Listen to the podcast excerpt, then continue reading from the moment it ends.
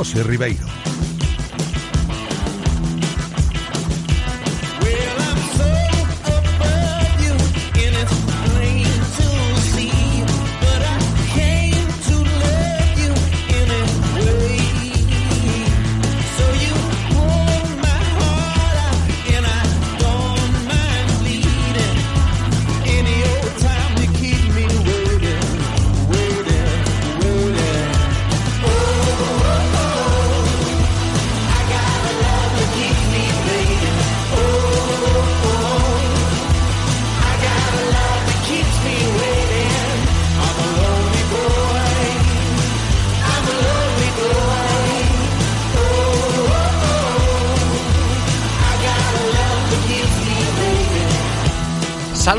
¿Qué tal? Bienvenidos a un nuevo directo Marca Vigo. Hoy miércoles 13 de febrero, celebrando por todo lo alto, como no podía ser de otra manera, este Día Mundial de la Radio. Una vez más, aquí estamos, ¿eh? con todo el deporte que se vive aquí en nuestra ciudad desde el 98.3 de tu FM, también desde la aplicación de Radio Marca Vigo y también desde la página web de Radio Marca Vigo. En cuanto al tiempo, la previsión nos indica que hoy el cielo va a estar completamente despejado un día más, toda la tarde con sol, temperaturas máximas de 17 grados, ni tan mal, y mínimas que se irán hasta los 8 aproximadamente. Y en el programa de hoy, en este Día Mundial de la Radio, ¿qué tenemos? Pues seguiremos pendientes de la actualidad diaria del Real Club Celta, como siempre, un Celta que ha completado esta mañana un nuevo entrenamiento con vistas a la vigésimo cuarta jornada del Campeonato Nacional de Liga, ese Celta Levante del sábado a la una de la tarde, pendientes de si llega o no llega Hugo Mayo tras esas molestias que sufre en su rodilla izquierda. Y también con vistas eh, a ese partido del próximo sábado vamos a tantear hoy cómo está el colectivo de Peñas, eh, sobre todo al hilo de esto de los árbitros, eh, a ver si habrá o no reacción del público en señal de protesta tras el enfado del celtismo con el arbitraje sufrido el pasado sábado en Getafe. Lo vamos a conocer hoy con Pepe Méndez, el presidente de la Federación de Peñas del Celta. Y de todos los temas relacionados con el conjunto celeste vamos a hablar, como siempre, en nuestro tiempo de tertulia habitual, recibiendo hoy a Marcos Martín y a Rodrigo Lagoa. Al margen del Celta, tendremos, como todos los miércoles, nuestro espacio de salud y deporte con nuestros compañeros de Saúde Sport. Vendrá Joel Hermelo desde la clínica de Cangas para hablarnos hoy de las... Eh, de las... Ahí va, se me ha ido, lo tenía en la punta de la lengua, las hernias discales, ahí está. Vamos a hablar hoy de hernias discales, me lo ha llevado ahora hoy por el pinganillo, ahí se me había escapado. Seguiremos hablando de polémicas arbitrales porque el ambiente también está caldeado en el Rápido de Bouzas tras el derby del pasado domingo ante el Celta B. Y por eso tendremos hoy la ocasión de, charlar con el presidente del Rápido, Manuel Seoane, para justo después cerrar este bloque de actualidad del fútbol de Segunda División B con el entrenador del Corucho, con Jacobo Montes, un Corucho que por cierto, ya os comento, que viene de empatar a unos ante el líder de la categoría, ante el eh, Fuenlabrada y está más reforzado que nunca, diría yo, en esa zona media alta de la tabla de la categoría de bronce del fútbol español. Conoceremos de primera mano esa iniciativa de My Bottle Challenge que proponía el regatista vigués Nico Rodríguez y que ha aceptado el Real Club Náutico de Vigo en base a la protesta de la Federación Internacional de Vela para combatir, ya os lo cuento, la contaminación plástica, ¿eh? de acuerdo con esa campaña Mares Limpios de la ONU, y lo vamos a hacer charlando con el director y el coordinador de vela del Náutico, respectivamente, Manuel Millán y Jaime García. Y después remataremos el programa con badminton, porque la ocasión se presta a ello, recibiendo al técnico de la escuela Rosalía, Jesús Gómez, y digo que la ocasión se presta porque hay que destacar que la Federación Gallega de Badminton ha apostado por el club de la Escuela Rosalía para organizar este próximo fin de semana el Campeonato Gallego Senior y Sub-11 de esta disciplina. Y este es el menú que tenemos para hoy. Y solo me falta recordaros a vosotros que nos estáis escuchando, pues que nos quedan tres entradas dobles para ese Celta Levante del próximo sábado. Así que si quieres ir gratis al fútbol, si quieres ir gratis a la Banca Baleidos el sábado a ver ese Celta Levante a la una de la tarde, sesión Bermú, pues solo tienes que estar pendiente de la radio y con el teléfono a mano, ¿eh? Porque los primeros en llamar se las van a llevar. Os voy a explicar cómo es el procedimiento para conseguirlas en el día de hoy, pero antes os digo los teléfonos para que los tengáis bien anotados ahí a mano. Primero de ellos, 986 43 6838 986 43 6838 y el segundo de ellos 986 43 6693 986 43 6693 y ahora sí que os digo que vamos a regalar una de estas tres entradas dobles a partir de ahora mismo. El primero en llamar se la lleva y después de la primera publi estamos con él. Después las otras dos las regalamos al final de la tertulia, ¿vale? Cuando nos despidamos de Marcos y de Rodri, volveremos a abrir las líneas explícitamente y ahí ya regalamos las dos que nos quedan. Pero desde ya, pues podéis llamar para llevaros entraditas para ese Celta Levante del próximo sábado. Os he recordado los números, ya sabéis que pues podéis llamar para cualquier otra cosa, ¿eh? cualquier consulta que tengáis, cualquier opinión, podéis entrar vía telefónica y participar, o si lo prefieres, pues también puedes opinar y participar mediante pues nuestro WhatsApp. Notas de audio ahí, al WhatsApp de Radio Marca Vigo, 680-101-642. 680-101-642. Mensajes de texto también nos valen porque los lee estupendamente Eloy, como el Twitter, ¿eh? arroba Radio Marca Vigo. Todo esto ¿eh? tenéis a vuestro alcance para participar y opinar. Le damos la bienvenida a Eloy, siempre ahí atento a todo. ¿eh? Eloy preparado en cabina técnica para comenzar un nuevo programa. Espero que vosotros también lo estéis. Directo Marca Vigo Comenzamos.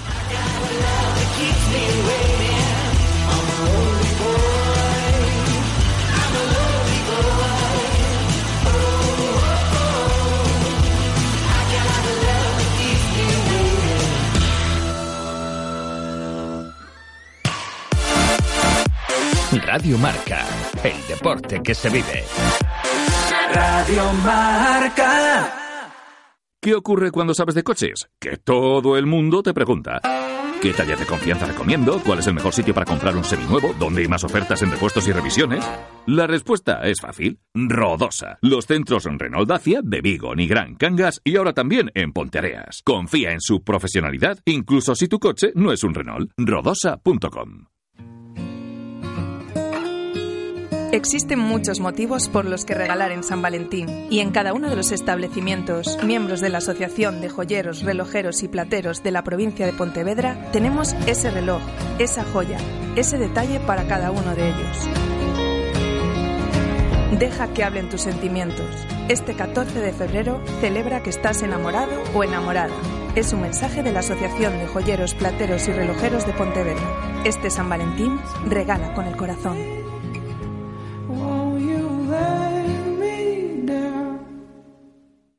El 15 de febrero siente el cambio. Aquimos se convierte en el nuevo Leroy Merlin Compact y lo celebramos con un 15% de descuento en todos nuestros productos solo el viernes 15 de febrero. Ven, te esperamos en un nuevo concepto de tienda en Estrada Porriño Redondela 15. Leroy Merlin, da vida a tus ideas. Foz, de horas, inmobiliaria Milagros. Entón, quería con catro dormitorios, dous baños, cociña en illa, piscina infinita e por uns... Sí, uns 20.000 euros. Moi ben. E a piscina mellor climatizada, non si? Pros que saben facer encaixe e representa Encaixe Profesional Office 365, axuda R, 200 megas e móvil R con 10 gigas por 40,50 euros o mes en IBE durante 12 meses. Consulta condicións no 1446 ou en r.gal. En Caixa R. Chega a primeira 10K de Teis. O 24 de febreiro ás 11 da mañá celébrase a primeira 10K de Teis sobre circuito urbano e íntegramente no barrio de Teis. Consulta as distintas categorías e inscríbete xa en laptime.es ou presencialmente no mercado de Teis. Coste de inscripción 8 euros senior e master e 4 euros resto de categorías. As probas disputaránse sobre un percorrido de 10 kilómetros totalmente urbanos e sobre superficie de asfalto e terra, recollida do dorsal os días 23 e 24 de febreiro no Mercado de Teis. Primeira 10K de Teis. Organiza Mercado de Teis. En Radio Marca Vigo estrenamos nuevo WhatsApp para que tú también formes parte. Envía un mensaje de voz al número 680-101-642. Opina de lo que quieras y haz la radio con nosotros. Radio Marca, el deporte que se vive. Radio Marca. Directo Marca Vigo. José Ribeiro.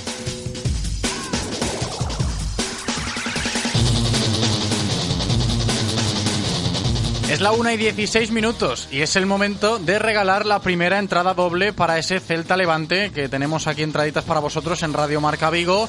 Después ya sabéis que podemos conseguir otras dos después de la tertulia. ¿eh? Pero la primera se la ha llevado Rubén, que ya está conmigo aquí en directo. ¿Qué tal Rubén? ¿Cómo estás? Hola, ¿qué tal? ¿Todo bien? Muy buenas. Estupendamente. Oye, muchas gracias por escucharnos de verdad y esas entraditas que te llevas. Te comento pues lo que solemos comentar aquí con los ganadores de entradas. ¿eh? ¿Cómo se ve al equipo? ¿Cómo ves tú al Celta, Rubén?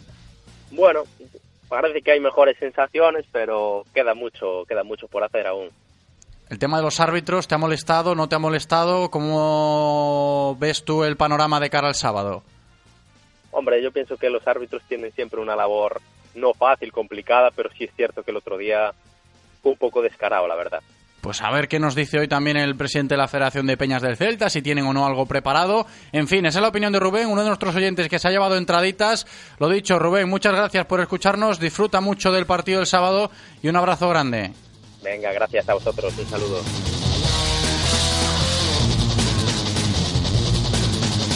Oiga, ahí estaba Rubén, que se ha llevado entradas. ¿Por qué? Porque ha sido rápido con el teléfono. Ha llamado, mm, vosotros podéis hacerlo después, al 986-436838, 986-436838 o al 986-436693, 986-436693. Ahí os los dejo para que os los anotéis bien y después de la tertulia, cuando nos despidamos de Rodri y de Marcos, ya os vuelvo a avisar para que volváis a llamar y en ese momento los dos más rápidos pues también se llevarán las últimas, ¿eh? No tenemos más. Entradas dobles para el Celta Levante del próximo sábado. Eso será después. Ahora tenemos que ponernos al día con toda la información diaria del Celta de la mano de Codere Apuestas y Grupo Comar. Codere Apuestas y el Grupo Comar patrocinan la información diaria del Celta. This Iraqi sold rock and roll.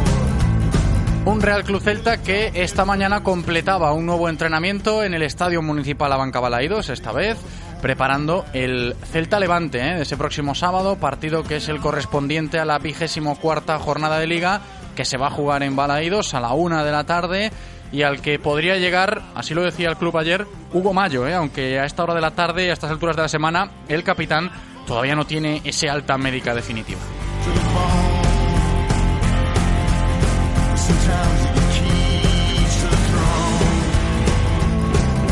Todas formas, estaremos pendientes ¿eh? por si en directo Marca Vigo llega la notificación, nos llega esa información del estado físico de Hugo Mayo para contarlo aquí a lo largo de la tertulia después y analizarlo, pero de momento sin novedad eh, en el frente con respecto a Hugo. Pendientes estamos de si llega o no llega el capitán, como decía. Y el Celta va a llegar precisamente a esa nueva jornada de liga con 24 puntos en la decimosexta plaza, uno por encima del descenso y a tres de esa decimocuarta posición que ocupa su rival del sábado, en este caso el Levante. Ambiente enradecido, la semana va por ahí, por los temas arbitrales. Luego conoceremos, como decía yo antes, pues cómo lo afronta el colectivo de Peñas con vistas al sábado, pero tenemos que destacar eh, también hoy esa entrevista que ayer publicaba el Celta en su canal de YouTube a Lucas Olaza, el lateral izquierdo uruguayo que sigue esperando su oportunidad con Cardoso y que se define así como lateral. Yo trato de explotar eh, una virtud que, que, creo que es la, la, la mejor que tengo, que, que es la, la pegada, eh, el disparo de larga distancia, centros. Y bueno, eh, en este último tiempo en Argentina también he mejorado mucho la marca y, y bueno, yo creo que, que lo primero lateral es, es ser fuerte defensivamente para poder, para poder atacar. Pues así se define Lucas Solaza como jugador. Escuchamos cómo el uruguayo reconoce que ha mejorado mucho en Argentina en Boca Juniors, fue titular evidentemente en la final de la Copa Libertadores contra River y de ahí un poco eh, ese discurso que mantiene también Lucas Olaza reconociendo que ya no es el mismo jugador que pasó por el Celta B hace años y que ha evolucionado mucho. Creo que he madurado mucho en el tema futbolístico y también en lo personal, yo creo que más que nada eso. Y bueno, eh, con el correr de, los años de que me fui del Celta, he crecido mucho gracias al recorrido en los diferentes equipos que, tuve, tanto en Argentina, yo creo que eso me, me ayudó mucho porque es una liga muy, muy competitiva que, se exige mucho, tanto en la cancha como también eh, en la vida misma. Además, Lucas Olaza volvió a insistir, como ya dijo en su presentación, en eso de que no lo dudó cuando se le planteó la opción de volver al Celta. Eh, obviamente no, lo dudé para venir aquí, es un gran club, ya lo conocía y obviamente mis objetivos es poder tratar de ayudar en el equipo en, lo que más necesite, eh, dar todo como lo he tratado de dar siempre y obviamente jugar en, una de las ligas más fuertes del mundo yo creo que es algo que me incentiva a mí para poder mejorar y tratar de, de también ayudar al Celta.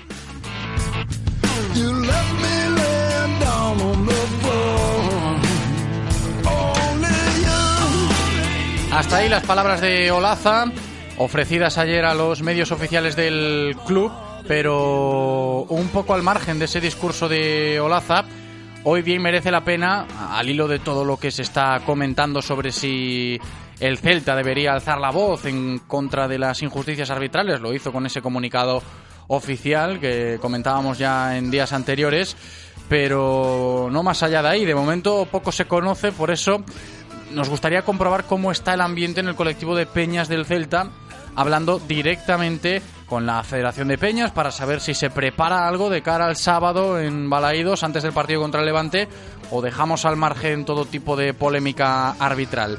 Saludo ya al presidente de la Federación de Peñas del Celta, Pepe Méndez. ¿Qué tal, Pepe? ¿Cómo estás? Hola, bueno, muy bien. Bienvenido, estupendamente. un poco cabreados, pero bien. Cabreados, ¿no? Esa es un poco la palabra para empezar, ¿no? Sí, pero bueno, é, é, o que nos, que nos toca agora mesmo. Uh -huh. A ver, es un poco el ambiente que llevamos tanteando desde que terminó el partido el pasado sábado en Getafe, ¿no? Y, y un poco para comenzar esta conversación, Pepe, yo creo que, es necesario realizar esa pregunta directa, ¿no? Si, si, hay algo preparado para el sábado en Balaídos, si se tiene pensado realizar algún tipo de protesta pública como ya se vio en otros equipos en este sentido. Non, efectivamente, en principio entre sábado pola tarde e domingo pola mañá, bueno, pois se barallaron moitas ideas, pero ao final, bueno, pois todo quedou aí a expensas, despois do comunicado dos dos comunicados do Real Celta, pois bueno, pois todo quedou aí a expensas do que suceda, non? Eh, neste vindeiro partido, porque bueno, lóxicamente o que sucedeu en Xetafe pois está aí, non? xa non que sucedeu en Xetafe, senón que tamén anteriormente sucedeu en Valladolid, ¿no? pero bueno, independentemente que en Valladolid perdemos nós, pois pues, bueno, que, que as protestas destes, destes clubes, pois pues, bueno, pois pues, saliron beneficiados, non? Co resultados e co, co arbitraxe, por suposto. Uh -huh. Entón, bueno, pois eso indigna máis aínda, non? Que uh -huh. sucede? Que, bueno, pois nós daquel nese momento, pois todo o mundo pois estaba en quente, pois lanzando ideas, pero, bueno, ao final vimos o comunicado do Real Celta, eh, dixen, bueno, eu penso que isto xa nos representa un pouco, vamos vamos a apaciguar un pouco os ánimos, a calmarnos, a ver o que sucede nestas xornadas e entón a partir de aí sí, pois, a tomar decisións, porque, bueno, lóxicamente, o que está claro que no de, o de Xetafe pois, foi, foi a gota que colmou o vaso, non? Estupendo, o sea, que nos quedamos, y esa es un pouco la noticia a nivel de opinión pública y del colectivo del Celta, con que de momento se ciñe simplemente el celtismo al comunicado oficial del Celta y no se va a actuar en consecuencia en la próxima jornada de liga, ¿verdad? Efectivamente, eso foi, eso non significa que en calquer momento, xa te digo, que foi dicindo sempre, non? Que hoxe a tarde ou mañán a mañán, pois alguén de, eh, de, de unha idea e no menor te, no menor tempo posible pois, se debe a cabo, pero bueno, que efectivamente eh, se falou de, de cartulina vermella, se falou de, de prespé, etc, pero claro, materialmente non dá tempo, porque hai que pensar que hai que preparar sobre 18.000 cartolinas ou que se, uh -huh. que son moitas, e en dous, tres días eso é imposible facer. Entonces, claro, que sucede? Bueno, pues ahora mesmo pues estamos un pouco a expensas do que poida suceder, non? Porque, bueno, lóxicamente, ainda por encima, eh, ahora a Real Federación Española de Fútbol, pois pues eso, eh, quere, o sea, enviar ao Comité de Competición os comunicados do Celta, as palabras de Jaguar, pues, etc, etc, bueno, pues eso indigna un pouco máis, non? Pero, bueno, vamos a ver o que sucede, e a partir de aí, bueno, pois eu penso que xa nos moveremos en consecuencia co que, co que suceda co comité ou coa, coa federación ou co, ou co comité técnico de árbitros, claro. Sí, porque lo has comentado tú ahora, Pepe, no sé también hasta qué punto han llegado pues eh, esas palabras de los propios jugadores, ¿no? Si, si se siente el celtismo identificado con, con ese discurso, en este caso de Yaguaspas o, o del propio Jozabe del otro día en Getafe y, y demás. Sí, efectivamente, vamos a ver, eh, todo todo que los o dixeron moi suavemente, por suposto, é o que todos pensamos, non? E de por sí, lóxicamente, estamos identificados.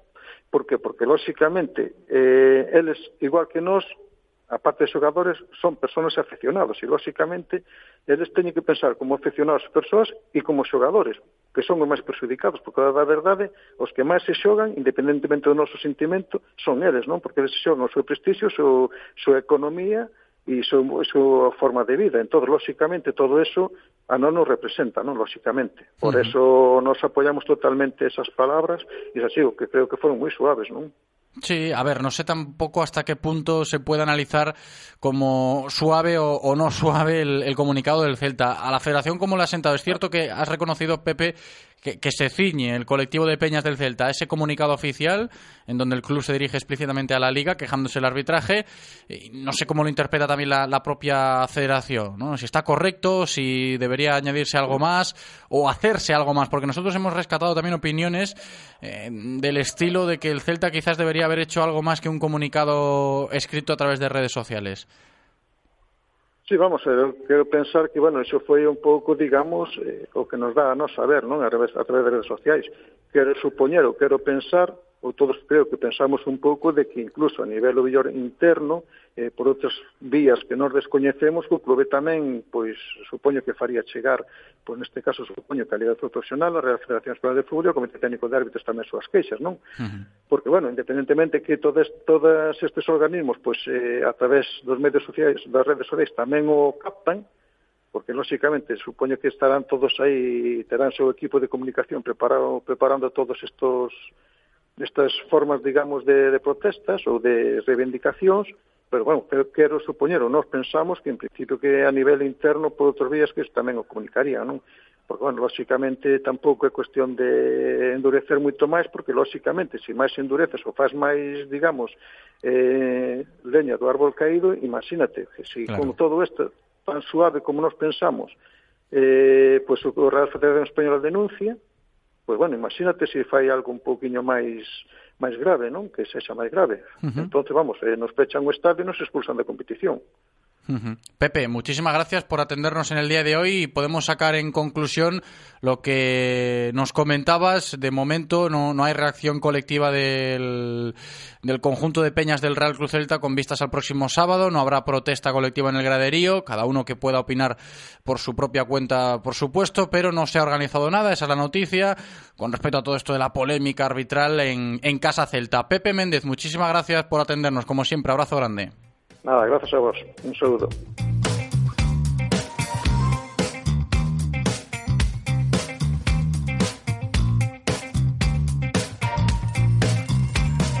Pues ahí lo habéis escuchado, ¿eh? A algunos eh, le gustará más, a otros le gustará menos, pero la realidad es que por parte de la Federación de Peñas del Celta no se va a movilizar nada, ni se va a preparar nada con vistas al próximo partido del Celta en casa, que va a ser el próximo sábado contra el Levante. Así que esta es un poco la noticia, ¿no? Al respecto de todo este algarabío que se ha formado, eh, dependiendo de, cómo opine cada uno de la actuación arbitral del otro día de González Fuertes en el Coliseum ante el Celta. Tenemos que seguir hablando de esto, ¿no? Cómo ha sentado esta noticia, cómo ha sentado esto de que los colectivos de peñas no se movilicen de cara al sábado, si gusta, si no gusta, de cómo está el equipo, a ver si llega o no llega Hugo Mayo, en fin, muchas cosas que tantear.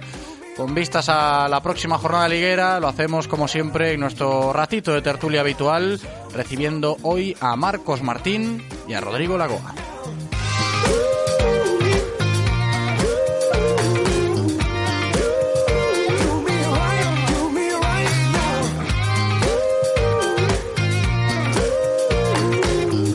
Las tertulias del Celta en Radio Marca Vigo.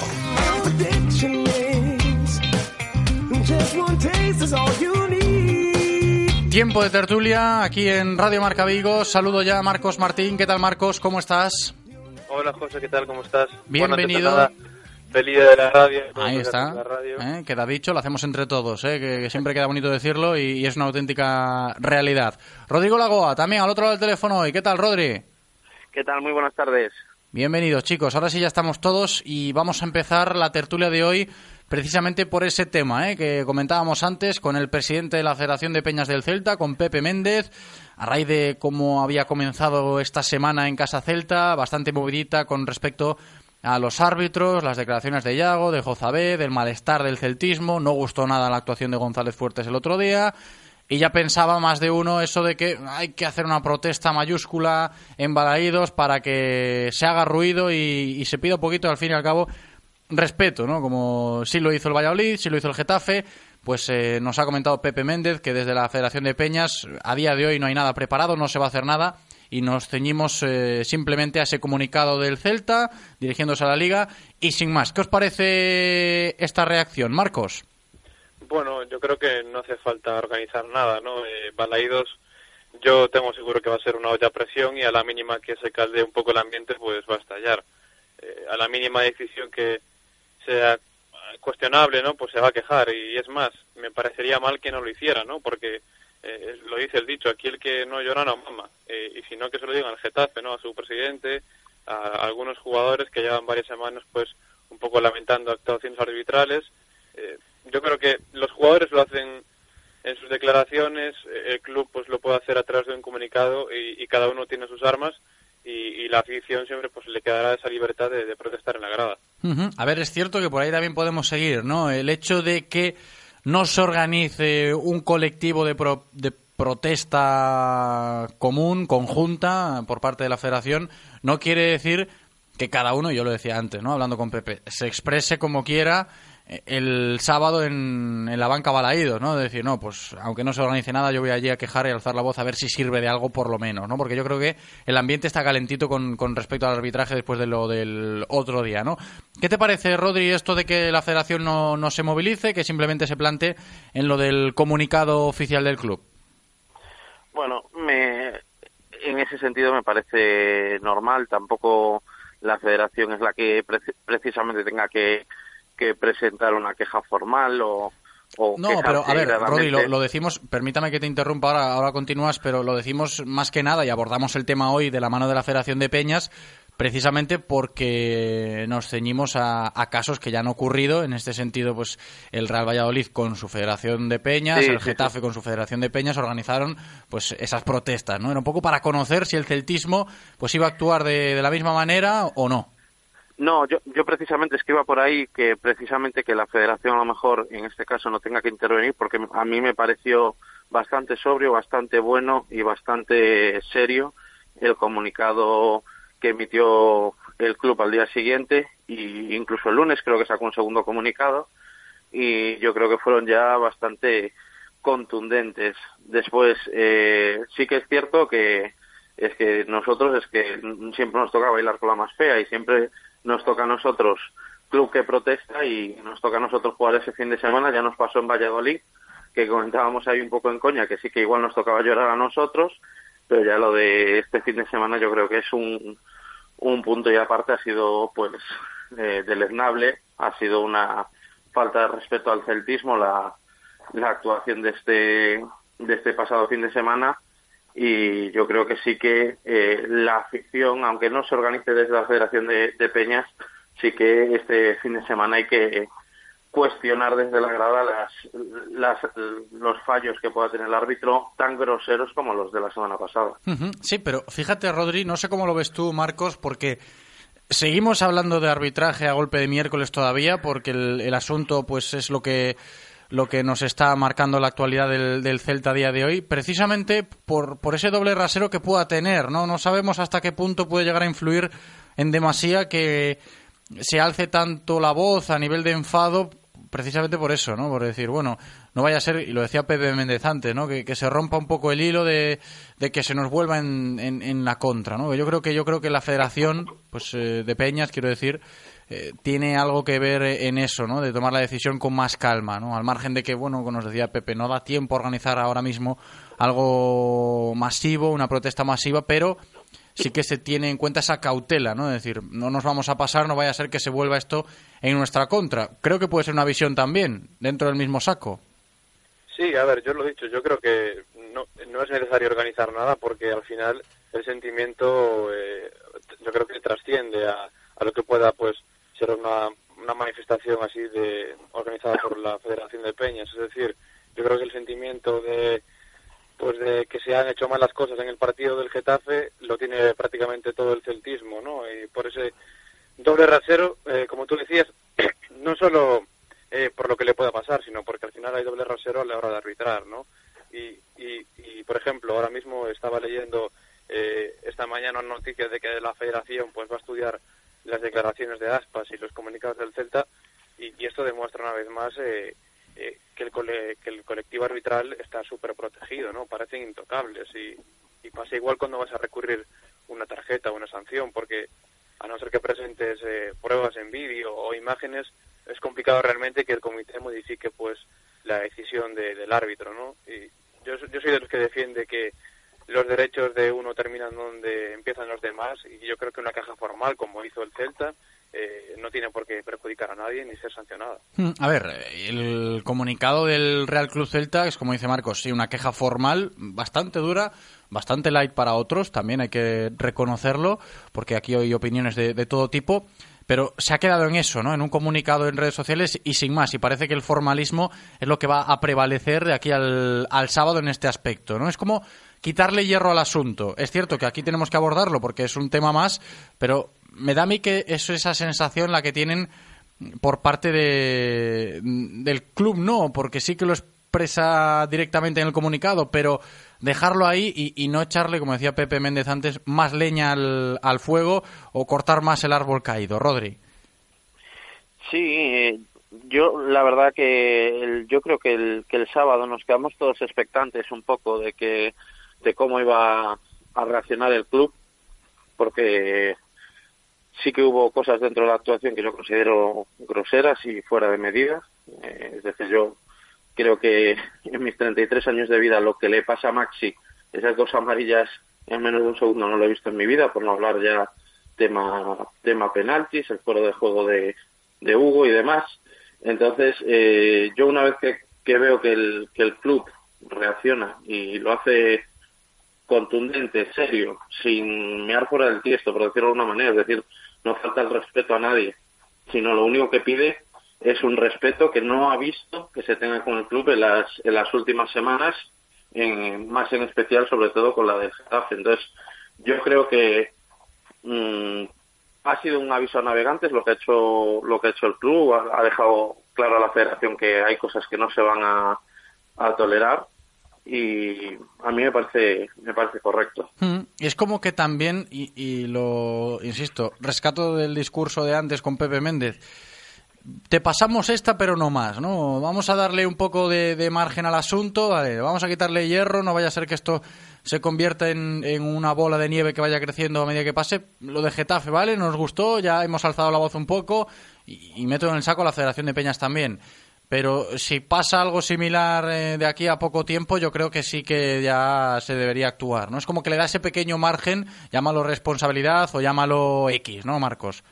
Sí, a ver, yo, yo no sé si lo que sucedió en Getafe estaba condicionado pues a lo que venía sufriendo Getafe en anteriores fechas, pero si fue así, al final el, árbitro que venga eh, este fin de semana a Balaídos, pues más o menos Vale que no hay quejas eh, formales, me refiero no hay quejas que se construyan desde la Federación de Peñas, pero eh, Balaidos es lo que he dicho antes, va a ser una olla de presión, o sea que de la misma forma que, que sucedió en Getafe puede pasar a Balaidos. Eh, yo creo que su, supuestamente cuando se tienen estos eh, errores arbitrales eh, se, debe, se tiene más cuidado eh, casi siempre no a la, a la, jornada siguiente a lo que pueda suceder uh -huh. y esperemos que ya no solamente eh, que nos trate mejor que a los demás, ¿no? Que el Celta trate mejor, ¿no? Se trata de justicia y al final eso es lo que pide el Celta y perfecto lo que hecho. Y no olvidemos que estamos pendientes de ese recurso, ¿no? De la tarjeta amarilla de Maxi Gómez, que el Celta ha pedido al comité de competición que se revise eso para que se la quiten y pueda estar el uruguayo el sábado contra el Levante. De momento sin novedad al respecto, sigue manteniéndose esa sanción a Maxi y a ver cómo se pronuncian ¿no? ambos comités, me imagino que competición y después apelación en caso de que falle el primero.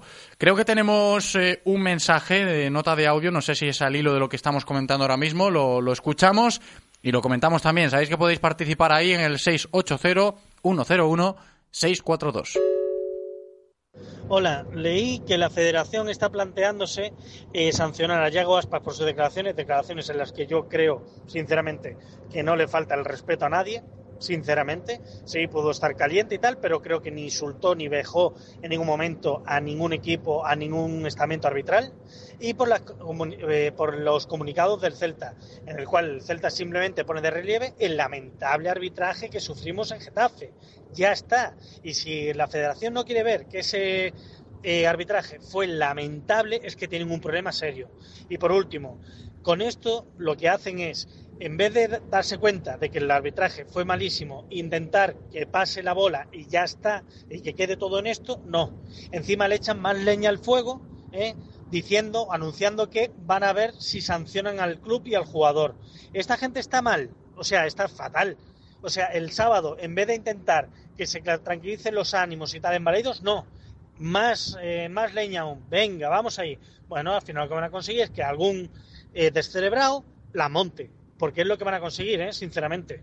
Fíjate un poco que este oyente habla precisamente de cómo intuimos, o intuye él en este caso, que puede estar el ambiente en Balaidos el sábado, ¿no? Marcos lo decías, de lo de la opresión, Rodri, no sé cómo lo ves tú también, ¿no? Al margen de, de cualquier tipo de protesta colectiva organizada que no se va a realizar, lo que pueda pasar a nivel personal de cada uno, ¿no? decir, no, pues yo estoy enfadado y voy a ir a protestar, a silbar a Balaidos el sábado, ¿no? Yo creo que es un poco el ambiente de crispación que se ha generado. Sí, Yo estoy bastante de acuerdo con una cosa que dice este, eh, este oyente y es que ahora mismo la, la federación tiene que actuar con responsabilidad en el sentido de que después de, de- del lamentable, pésimo arbitraje, es decir, ya no se trata de ser del Celta o no, es decir, quien revise las, la- las decisiones del otro día es que se vea leguas. Pues lo último que tienes que hacer precisamente es entrar a calentar aún más a una afición ya de por sí eh, cabreada, porque después es lo que dice este oyente, que eh, como toda la sociedad siempre hay un porcentaje, aunque sea muy pequeño, de descerebrados y las cosas acaban pasando por lo que acaban pasando. Entonces, si ya están los, los ánimos calentitos, lo mejor por parte de la federación es ver cómo calmarlos y lo primero, no entrar de oficio a sancionar al club y mucho menos a, a Yago, que sinceramente yo tampoco veo nada sancionable en las declaraciones, porque y más para un jugador con de sangre caliente como es Yago, que ya sabemos que a la mínima habitualmente se enciende, el otro día me pareció bastante comedido, igual que Jozabet. Tampoco me parecen declaraciones que hayan sido que hayan sido merecedoras ahora de una sanción a posteriori.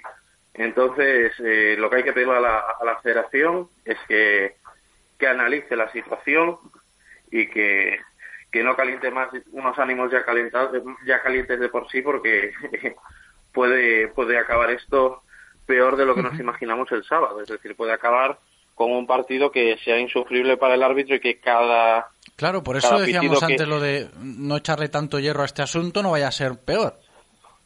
Sí, sí, yo, yo vamos, al, al oyente le doy completamente la razón porque eh, cuando las cosas las puedes prevenir y además una sanción ahora mismo al club a Yago tampoco me refiero, ¿no? Si Yago hubiera agredido a alguien, si hubiera acabado el partido y se acuerda de toda la familia del árbitro, pero es que no ha sido el caso. Han sido declaraciones donde han dejado en evidencia lo que ha pasado en el campo y, y lo único que hacen es pedir respeto a- al club. ¿Y sabes lo que pasa, chicos, un poco en este asunto y creo que molesta bastante más aún si cabe que, que el mal arbitraje recibió el Getafe en el celtismo? Creo que es un poco ese doble rasero que existe, ¿no? A la hora de analizar las quejas de X clubes. Y sin ir más lejos, me, me- refiero al Celta porque hablamos de él todos los días y es el club al que, al que seguimos eh, día a día con la actualidad, la información y demás.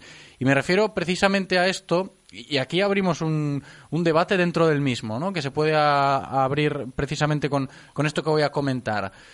cuando tú ves que el Celta se queja con un comunicado oficial dirigido explícitamente a la liga, dices, a ver cómo es la reacción de la liga, ¿no? Y yo creo que nadie del Real Cruz Celta, a golpe de miércoles, y el partido se jugó en el sábado, conoce aún alguna postura, alguna respuesta o algún movimiento por parte de esa entidad de decir, oye, que el Celta se está quejando. Y es como decir, bueno, aquí nadie, nadie escucha al Real Cruz Celta. Y sin ir más lejos, sirve de ejemplo esto y, con esto me refiero también, evidentemente, a, la propia prensa, ¿no? A nivel nacional, pues importa mucho más el Real Madrid, el Atlético de Madrid y el Fútbol Club Barcelona. Eso es una auténtica realidad.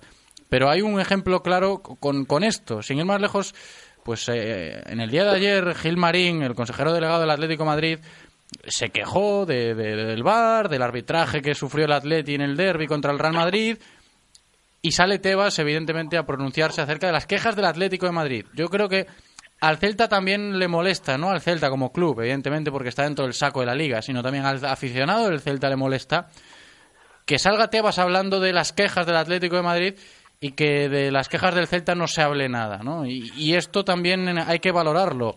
Y matizo, antes de daros paso, para no ser ventajistas del todo, bien es cierto que cuando habla Tebas pronunciándose acerca de las quejas del Atlético de Madrid, y hablo de, este caso en concreto, es porque alguien le pregunta explícitamente por las quejas del Atlético de Madrid. Oye, Tebas, ¿qué te parece lo del Atlético de Madrid quejándose de los árbitros? No, no tenemos también ese acceso, y con esto quiero dirigirme también a la, gente que, se queja mucho de esto, de, de, los clubes de provincias, que no se habla en medios nacionales. Eh, los medios nacionales están en la capital y allí la gente de la capital, la prensa a nivel nacional, pues sí, hace lo que puede con, con el resto de, equipos, pero cubren a, los más grandes, ¿no? Y, las preguntas van siempre ahí. Si nosotros estuviésemos allí donde Tebas, en Madrid y tal, pues habría que preguntarle sobre el Celta. Pasa que nadie pregunta en este caso sobre el Celta y por eso hay ese silencio un poco al orden de, esa respuesta, ¿no? Que, que no recibe el, el celtismo por parte de la Liga que, pues no sé si habrá llegado o no habrá llegado las quejas del Celta ¿no? A, sus oídos. Es un pequeño debate ¿no? al, hilo de lo que veníamos comentando. Marcos. Sí, y aún por encima, pues el partido del Celta coincide, como bien dices, con, el derby del Atlético Madrid-Real Madrid, o sea, para más Inri, ¿no? Eh, y yo, pero, y, además, eh, creo que tras, el partido, el propio Atlético Madrid también colgó unas imágenes eh, del partido en sus redes sociales, ¿no? con un icono con un emoticono de, pues, de una llama, de fuego. Bueno, eh, yo creo que pues quizás por esta situación el Celta se ve un pelín más eh, ninguneado, ¿no? Pero es que no hace falta ni siquiera, para, para ver ese doble rasero no hace falta ni siquiera eh, irse fuera de los terrenos de juego. Eh, lo vimos con Maxi Gómez, ¿no? Que el brazo de González Fuertes pues parecía una metralleta y en tres segundos tres tarjetas, ¿no? O sea, y eso, ¿dónde se ha visto, no? Eh, yo creo que los árbitros se confunden porque eh, el respeto no se lo ganan echando a un jugador como Maxi Gómez, sino eh, se lo ganan pues echando a otros jugadores que son mucho más vehementes con los árbitros, incluso desafiantes, como puede ser el propio Godín en el Atlético Madrid o los Luis Suárez o Sergio Ramos. No, no tienen ese valor para realmente eh, echarlos cuando sí es que tienen que echarlos en, en el campo. Entonces luego cuando llega un partido contra el Celta en el que además yo creo que no supo leer bien el partido, ¿no? Porque el Celta es un equipo que está en la zona baja de la tabla, acabas de pitar un penalti más que discutible, es normal que los ánimos de los jugadores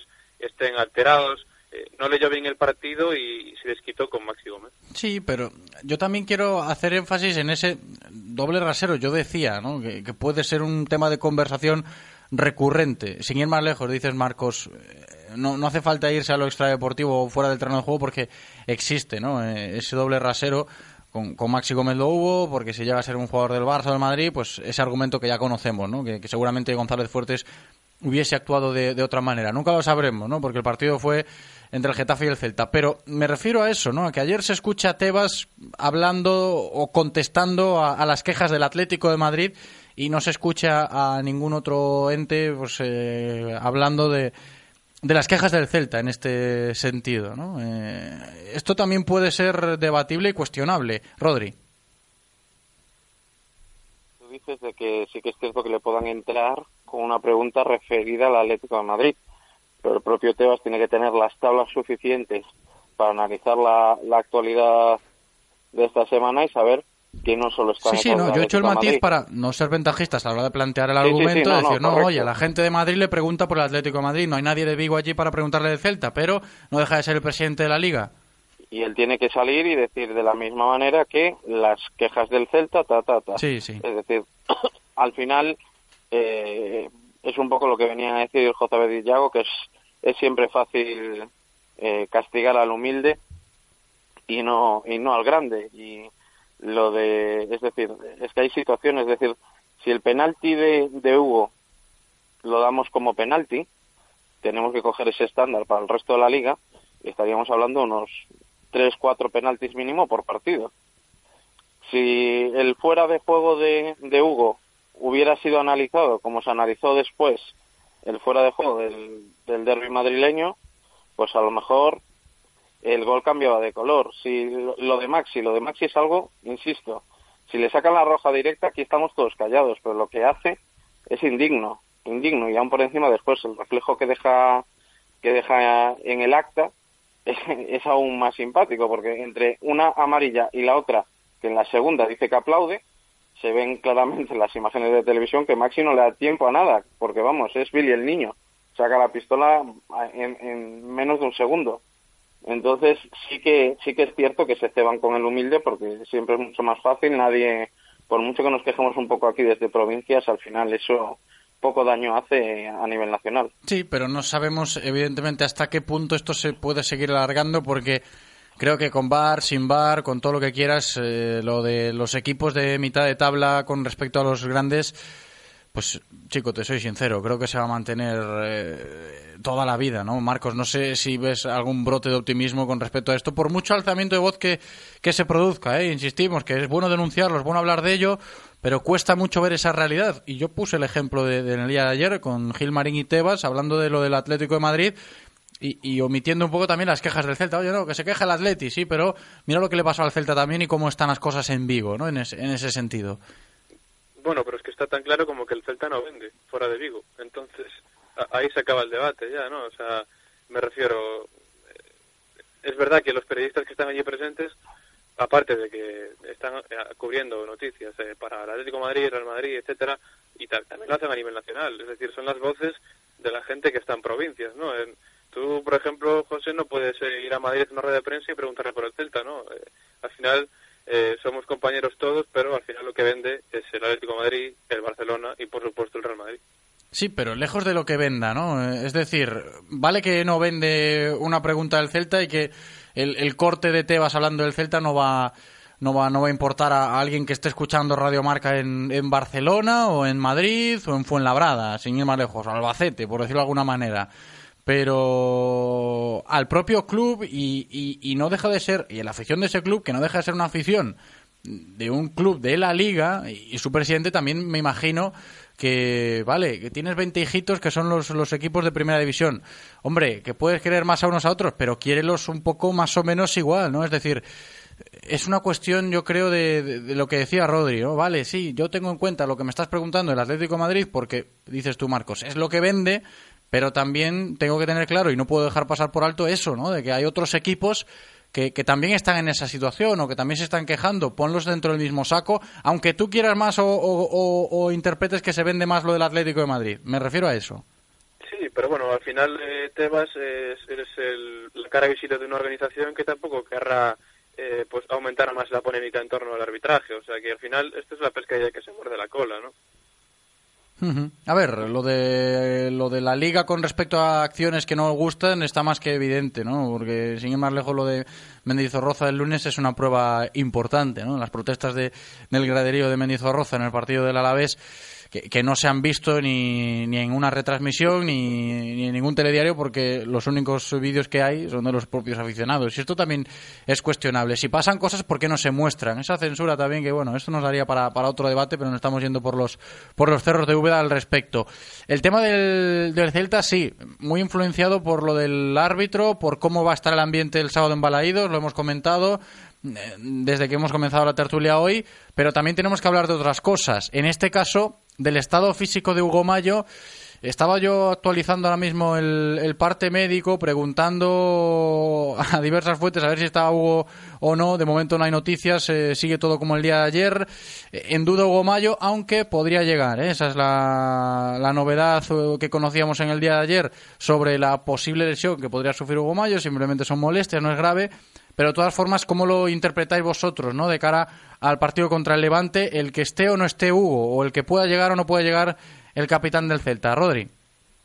Yo sin duda, sin duda no lo forzaría por varias por varias razones, porque queda mucha liga y, y si llega va a llegar probablemente algo justito, porque Kevin cada minuto que pisa el campo es una bendición, está rindiendo como no suelen rendir jugadores con tan pocos minutos y porque después Hugo también ya lleva una una acumulación de, de minutos considerable y quizás sea un buen momento para darle, oye, pues una semanita de descanso y que vuelva la siguiente ya 100% recuperado.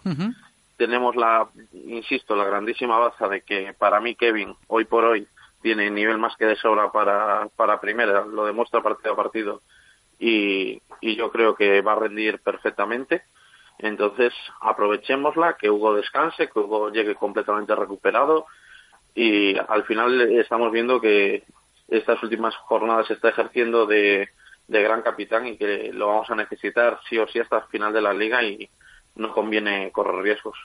Fíjate que esa postura o esa tesitura que plantea Rodri es perfectamente interpretable esta semana, ¿no? Vale, se ha no lesionado, pero tiene molestias Hugo Mayo. ¿Es el momento de darle descanso al capitán o, o debería forzar, como decía Rodri, que él no cree que de- deba hacerlo, aunque pueda jugar, aunque reciba la alta médica mañana o en las próximas horas Hugo Mayo? eh, seguir con, con él, darle la oportunidad a Kevin, que Kevin, pues eh, cada vez que, que sale cumple, como bien ha dicho Rodri, y sería una buena baza. También hay, hay debate en ese sentido, Marcos. Sí, fíjate que yo ahora estaba haciendo cuentas mentalmente. Eh, primero se quedó fuera del equipo Okai eh, cuando volvió Aspas. Ahora vuelve Aspas y está sancionado Maxi. Veremos si finalmente puede jugar Hugo Mayo. Yo creo que últimamente el Celta en este aspecto es verdad que no, no está teniendo mucha suerte y quieras que no todo suma, ¿no? Todo cuenta. Y, y en teoría cuánto irá mejor pues cuando consigas juntar a todos los jugadores y a futbolistas importantes como son estos que, que acabo de decir. Dicho lo cual, yo creo que evidentemente, eh, y lo comentábamos ya hace una semana o dos, eh, cuando recayó, no recayó, pero cuando no se había recuperado del todo Aspas. Aspas eh, es un jugador importante, pero Hugo Mayo también, y, y visto lo visto, Kevin eh, pues está demostrando que se merece esas pequeñas oportunidades que le pueda dar el calendario, porque al final Hugo Mayo es el lateral indiscutible de este equipo, es el alma de este equipo dentro del campo también, y, y es difícil que le quite ese puesto de titular, pero eh, creo que tenemos sí, efectivamente un recambio con, con garantías. Ujú. Sí, porque estamos hablando precisamente en esa tesitura de que pueda llegar o no Hugo Mayo, porque estamos a miércoles y el capitán, pues, eh, a ver, no tiene la alta médica todavía. Hoy, pues, fue un entrenamiento eh, similar al de ayer cuando hablamos de Hugo, al margen del, del equipo. Y, y entonces se puede abrir esa ventana, ¿no? De, de ver a Kevin titular el, el sábado contra el Levante. Tenemos un mensaje, en este caso, uno o un par de ellos, no sé cómo está el Twitter ahora mismo, que nos lo cuente nuestro técnico Eloy. ¿Qué tal, Eloy? ¿Cómo estás? ¿Qué tal, chicos? Buenos días. Bienvenido. A ver, ¿qué tenemos por el Twitter? Tenemos a Javier Queiruga que nos dice que el Celta no vende, en gran parte, por su oscurantismo y su nefasta comunicación. Mourinho no hace nada por dar visibilidad al club. A ver, este debate que comentábamos antes sobre si vende o no vende el Celta, por qué no se habla del Celta fuera de Vigo y demás. Hombre, ese argumento también vale, ¿no? Y, siempre nos persigue lo de a ver cómo es esta política de comunicación del Celta que, pues para muchos no, no está a la altura. Rodri. Bueno, eso podría ayudarte a crecer más a nivel Galicia probablemente, pero al final a, a nivel nacional, por muy bien que lo hagas, es muy difícil que un club de, de la talla del, del Celta de llegado arriba. Es decir, lo vemos, por ejemplo, con un club que los últimos años ha estado siempre arriba, como el Villarreal, y que si mañana le pasa esto al Villarreal, le van a hacer prácticamente tanto caso como a nosotros. Entonces, al final, sí que puede haber cosas que te puedan ayudar aquí a nivel local, pero no una vez que queramos traspasar las fronteras llegando ya a, a Castilla. Sí, a ver, es eh, difícil imaginárselo, pero yo digo, esta opinión del oyente vía Twitter que nos comentaba él hoy, pues Javier Quiroga era, eh, es, es, de recibo meterla dentro del saco porque es, es una realidad, ¿no? De la comunicación externa del Celta a veces floquea, flojea en ese, en ese aspecto, ¿no? Y puede influir, oye, que no vas a llegar a la altura del Real Madrid y del Atlético de Madrid y del Barcelona, no pero que sí que puedes dar un poquito más de, cancha en ese, en ese aspecto. Estábamos hablando de cómo maneja el Celta los efectivos mmm, de cara al sábado, precisamente sobre la figura de Hugo Mayo, entrenándose al margen hoy, todavía sigue en alta médica, el parte no está actualizado, pero eso podemos intuir, ¿no? Que, que sigue entre algodones el capitán y la conclusión para Rodri en este caso es que no fuerce porque puede jugar Kevin. Para Marcos, evidentemente un poco similar, pero confiando también en el lateral de Nigrán porque no hay que, no hay que olvidar que, el Celta no solo está pendiente de Hugo, sino también en ese ataque si puede jugar o no puede jugar Maxi. De momento la, la sanción se mantiene, el recurso está ahí, pero no hay respuesta a golpe de miércoles y ahí también tendrías otra alternativa, ¿no? U otro rompecabezas, a sabiendas de que pues cuando faltaba Iago, Maxi estaba muy solo y ahora sí puede faltar Maxi. ¿Cómo se formula ese, ese ataque del Celta? Imagino que con un Iago Aspas de nuevo en la delantera centra, ¿no? Es decir, centro, quiero decir, ahí, en el, en el eje de, del ataque. No sé cómo veis esa demarcación o ese debate, Rodri. Bueno, hay, hay por ahí una leyenda de que cada vez que Aspas juega solo en punta mete tres goles, con lo cual igual tampoco nos viene, nos viene mal Ahí quería llegar yo. Se quedó, una, se una semanita en la nevera. Entonces... Sí que, no sé si es leyenda o no, Marcos, pero sí que suele pasar, ¿no? Cuando, Mar cuando Yago Aspas juega de delantero centro solo, pues parece, no sé por qué, que tiene más rendimiento. Y eso que Maxi aporta al equipo y, y, gusta, y la gente pues cuenta con Maxi como titular, pero pasa, pasa mucho, ¿eh? Cada vez que Yago tiene que jugar solo. Fíjate que la última vez que, que ocurrió eso eh, fue esta misma temporada, ¿no? Contra el Huesca. Eh, que él jugó solo delantero y metió los tres goles. Y eso que yo creo que, eh, bueno, yo creo que mutuamente tanto Maxi como, como Aspas se benefician. No sé si será casual estas, estos datos, ¿no? Porque hemos visto como Maxi sin Aspas en el equipo pues recaía sobre él toda esa responsabilidad del, del ataque, ¿no? Y, quizás lo, la, de la, defensa del equipo contrario estaba mucho más pendiente de él y sin tener tanta libertad y viceversa, ¿no? Yo creo que, por tanto, eh, además es que no hay otro recambio natural para Maxi, el, el recambio natural es, sin ir más lejos, Yago Aspas y al final pues habrá movimientos en el centro del campo, en las bandas, pero yo creo que el, el puesto de ataque está claro, ¿no? Sí. Para Yago. Sí, a ver, eh, todo esto en caso de que el recurso del Celta no llegue a buen puerto. ¿eh? Pa parece que, que, no somos muy optimistas con ello, que Maxi no va a poder estar, pero en fin, el recurso está ahí y seguramente Yago Aspas tenga que jugar solo en el ataque como delantero centro el sábado ante el Levante. Enseguida seguimos abordando esto de, de, de, del partido del sábado un poco eh, pensando en, en, el rival también, porque es importante en eso de que decía Cardoso de que el Celta está más vivo que nunca, que, que necesita ganar porque es una necesidad y no podemos olvidarlo por mucha polémica arbitral que haya.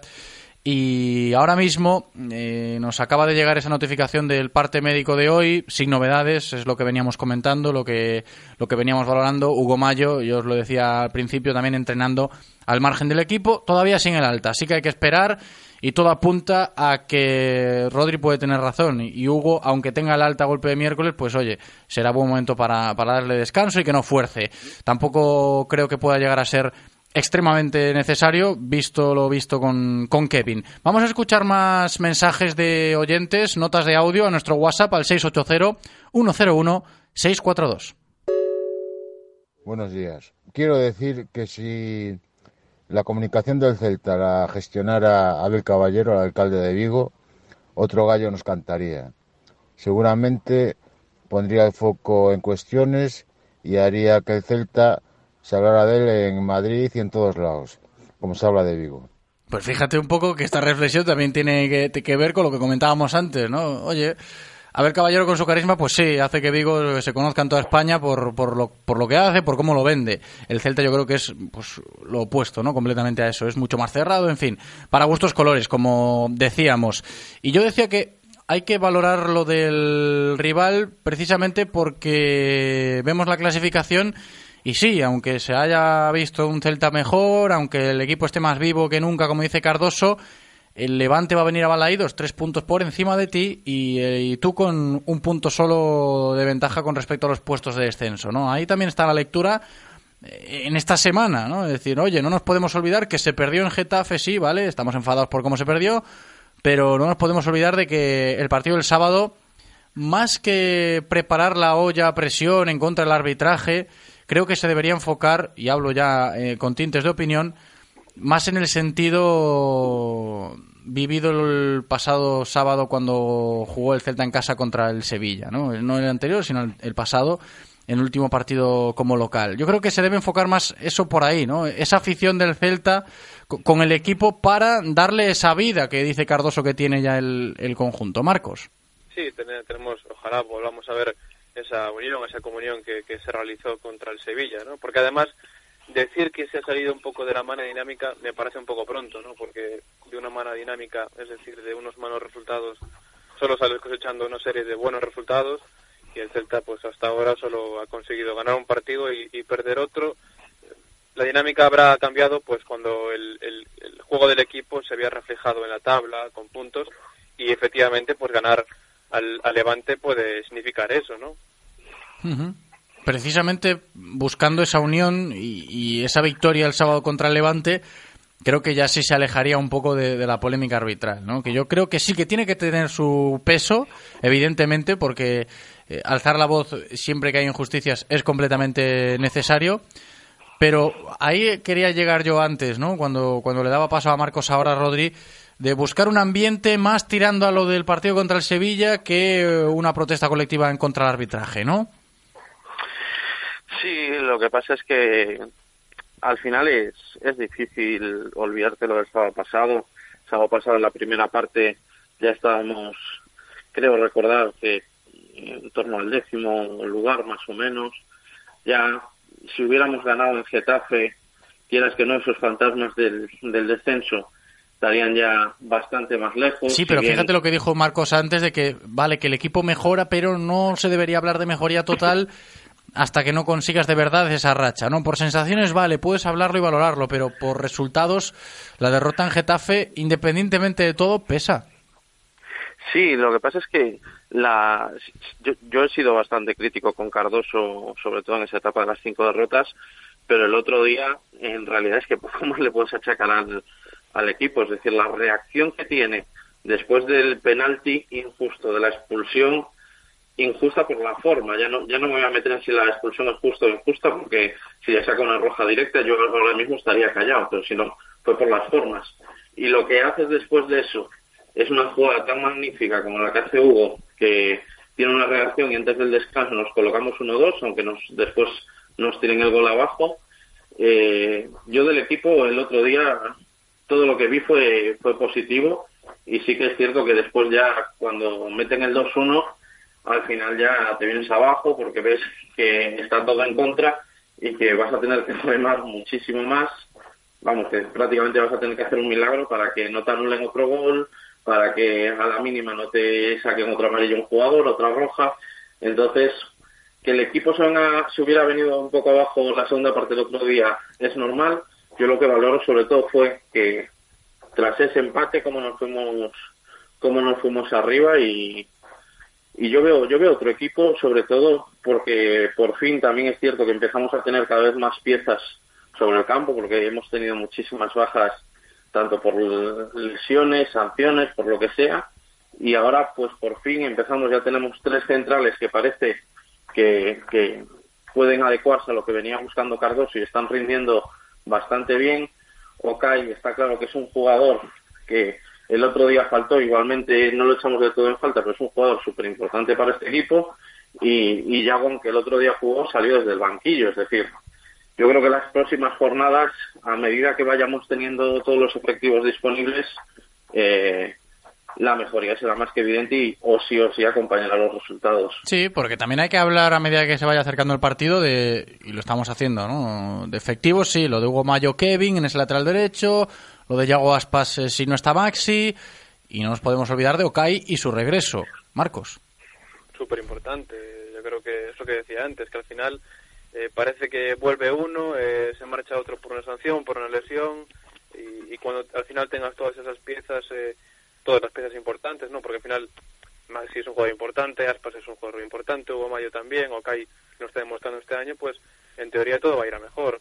Yo creo que la, la mejora del equipo es evidente, como decía Rodrigo. Eh, sería un paso adelante en actitud eh, contra el Sevilla y contra el Getafe, pues pese a remar a contracorriente, ¿no? que es lo que veníamos diciendo, además de actitud yo creo que se vio un partido muy serio por parte del Celta, ¿no? y además teniendo en cuenta de que el, Ge- el Getafe no es un equipo al que cuesta pues mucho hacerle daño, ¿no? pero tuvo muy buenos momentos, incluso jugando con 10, eh, como decía Rodrigo, el gol anulado de Hugo Mayo también fue con 10, eh, y hay buenos síntomas en definitiva, y si a eso le añades eh, la vuelta de Aspas, ¿no? que al, al final sí que jugó solo 30 minutos, pero yo creo que su impacto en el juego fue prácticamente inmediato, pues en teoría la vida con Aspas, la vida del Celta va a ser mejor. Nos quedamos con eso, ¿eh? Nos quedamos entonces con eso para cerrar la tertulia de hoy. Mañana más, evidentemente, a ver si tenemos novedades con respecto a Hugo Mayo. Insisto, la noticia sobre el capitán, pues eh, a golpe de miércoles es que todavía está al margen del equipo, sin el alta médica, y van pasando las horas a ver qué, qué sucede con, con Hugo con vistas a ese partido del sábado. Ha sido un placer, como siempre, chicos, eh, esta tertulia. Rodrigo Lagoa, abrazo grande, Rodri. Fuerte abrazo. Hasta la próxima, Marcos Martín. Muchísimas gracias, Marcos. Como siempre, abrazo grande. Muy bien, un abrazo grande. Y a vosotros os digo, en este momento, cuando son las 2 y 11 minutos, volvemos a abrir las líneas explícitamente para regalar pues las dos entradas dobles que nos quedan para el Celta Levante del sábado. Si las quieres, llama ya al 986 43 6838 986 43 6838 o al 986 43 6693 986 43 6693. Los dos primeros en llamar a partir de ahora se llevan las últimas entraditas dobles que tenemos para el Celta Levante. Hasta aquí la información diaria del Celta de la mano de Codere Apuestas y Grupo Comar. Si quieres apostar a tu equipo favorito, di Codere Apuestas. Si quieres tener cientos de mercados a tu disposición, di Codere Apuestas. Si quieres apostar online o en un local con tus amigos, di Codere Apuestas. Si quieres cobrar tu dinero al instante, di Codere Apuestas. Juega en un grande, apuesta en Codere. Juega con responsabilidad. Ven a nuestro espacio de apuestas Codere en Bingo Royal del Grupo Comar en Avenida García Barbón 3436. Radio Marca, el deporte que se vive. Radio Marca.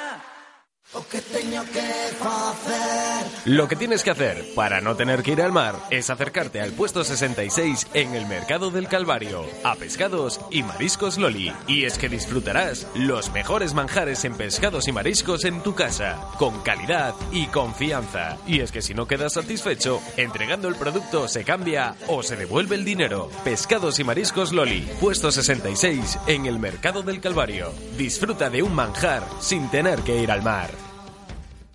Llega un momento en la vida en el que piensas, quiero conducir un BMW.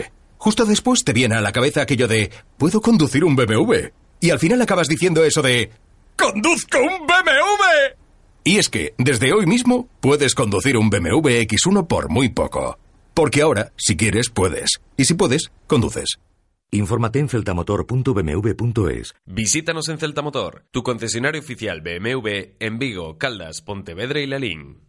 Hay que soportar sin dejar de avanzar. Si tú sabes lo que vales, ve y consigue lo que mereces. Tú eres capaz de todo. Sin miedo, sin límites, sin excusas. Esa es la filosofía de X1, tu box de entrenamiento en Vigo. Especialistas en cross training, OCR training, entrenamientos personales y muchas otras actividades. Descúbrenos y ven a formar parte de nuestra gran familia. X1 Vigo, calle Roade 58, teléfono 685 29 56 74 o infórmate en el mail x1vigo@gmail.com. Hola, ¿tiene corbatas impermeables y con cortafríos? ¿Perdón? Si eres urbano y salvaje a partes iguales, te presentamos el nuevo Sub 4 EcoSport totalmente equipado por 125 euros al mes. Con navegador, pantalla táctil de 8 pulgadas, control de crucero, luces LED, sensor de parking, cristales de privacidad, todo por 125 euros al mes. Entrada 4.289 euros, cuota final 7.385 euros, 49 meses, 9,33% TAE, financiando con FC Banca hasta fin de mes. Condiciones en Ford.es. Visítanos en Galmotor, tu concesionario Ford en Vigo, Caldas, Pontevedra y Lalín. Disfruta de todos los contenidos de Radio Marca Vigo a través de nuestra app Radio Marca Vigo para iOS y Android. En nuestra página web www.radiomarcavigo.com y ahora también desde nuestro podcast en Spotify. Escucha donde y cuando quieras Radio Marca Vigo, la radio del deporte vigués 98.3 FM. Radio Marca, el deporte que se vive. Radio Marca.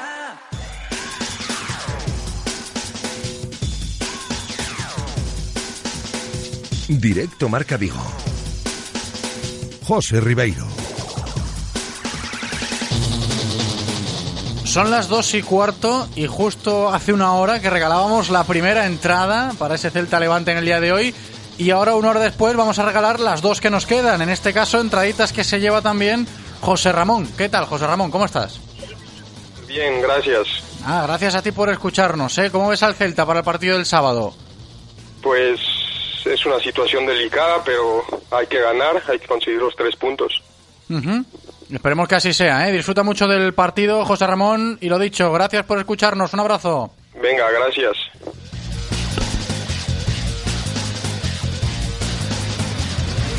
Y José Ramón, que se lleva entradas, como también se las lleva, y son las últimas que tenemos esta semana, Miguel Ángel. ¿Qué tal, Miguel Ángel? Hola, buenas tardes. Muy buenas tardes. Entraditas que te llevas también. Venga, muchas gracias. Gracias a ti por escucharnos. Le decía antes a José Ramón, ¿cómo ves al Celta para el sábado? Pues lo veo bien. Si no nos roban, todo va perfecto. Si no nos roba, ¿no? Un poco el ambiente calentito con el árbitro, ¿eh? Todo apunta ahí. Lo dicho, Miguel Ángel, gracias por escucharnos y disfruta mucho del partido del sábado. Abrazo grande.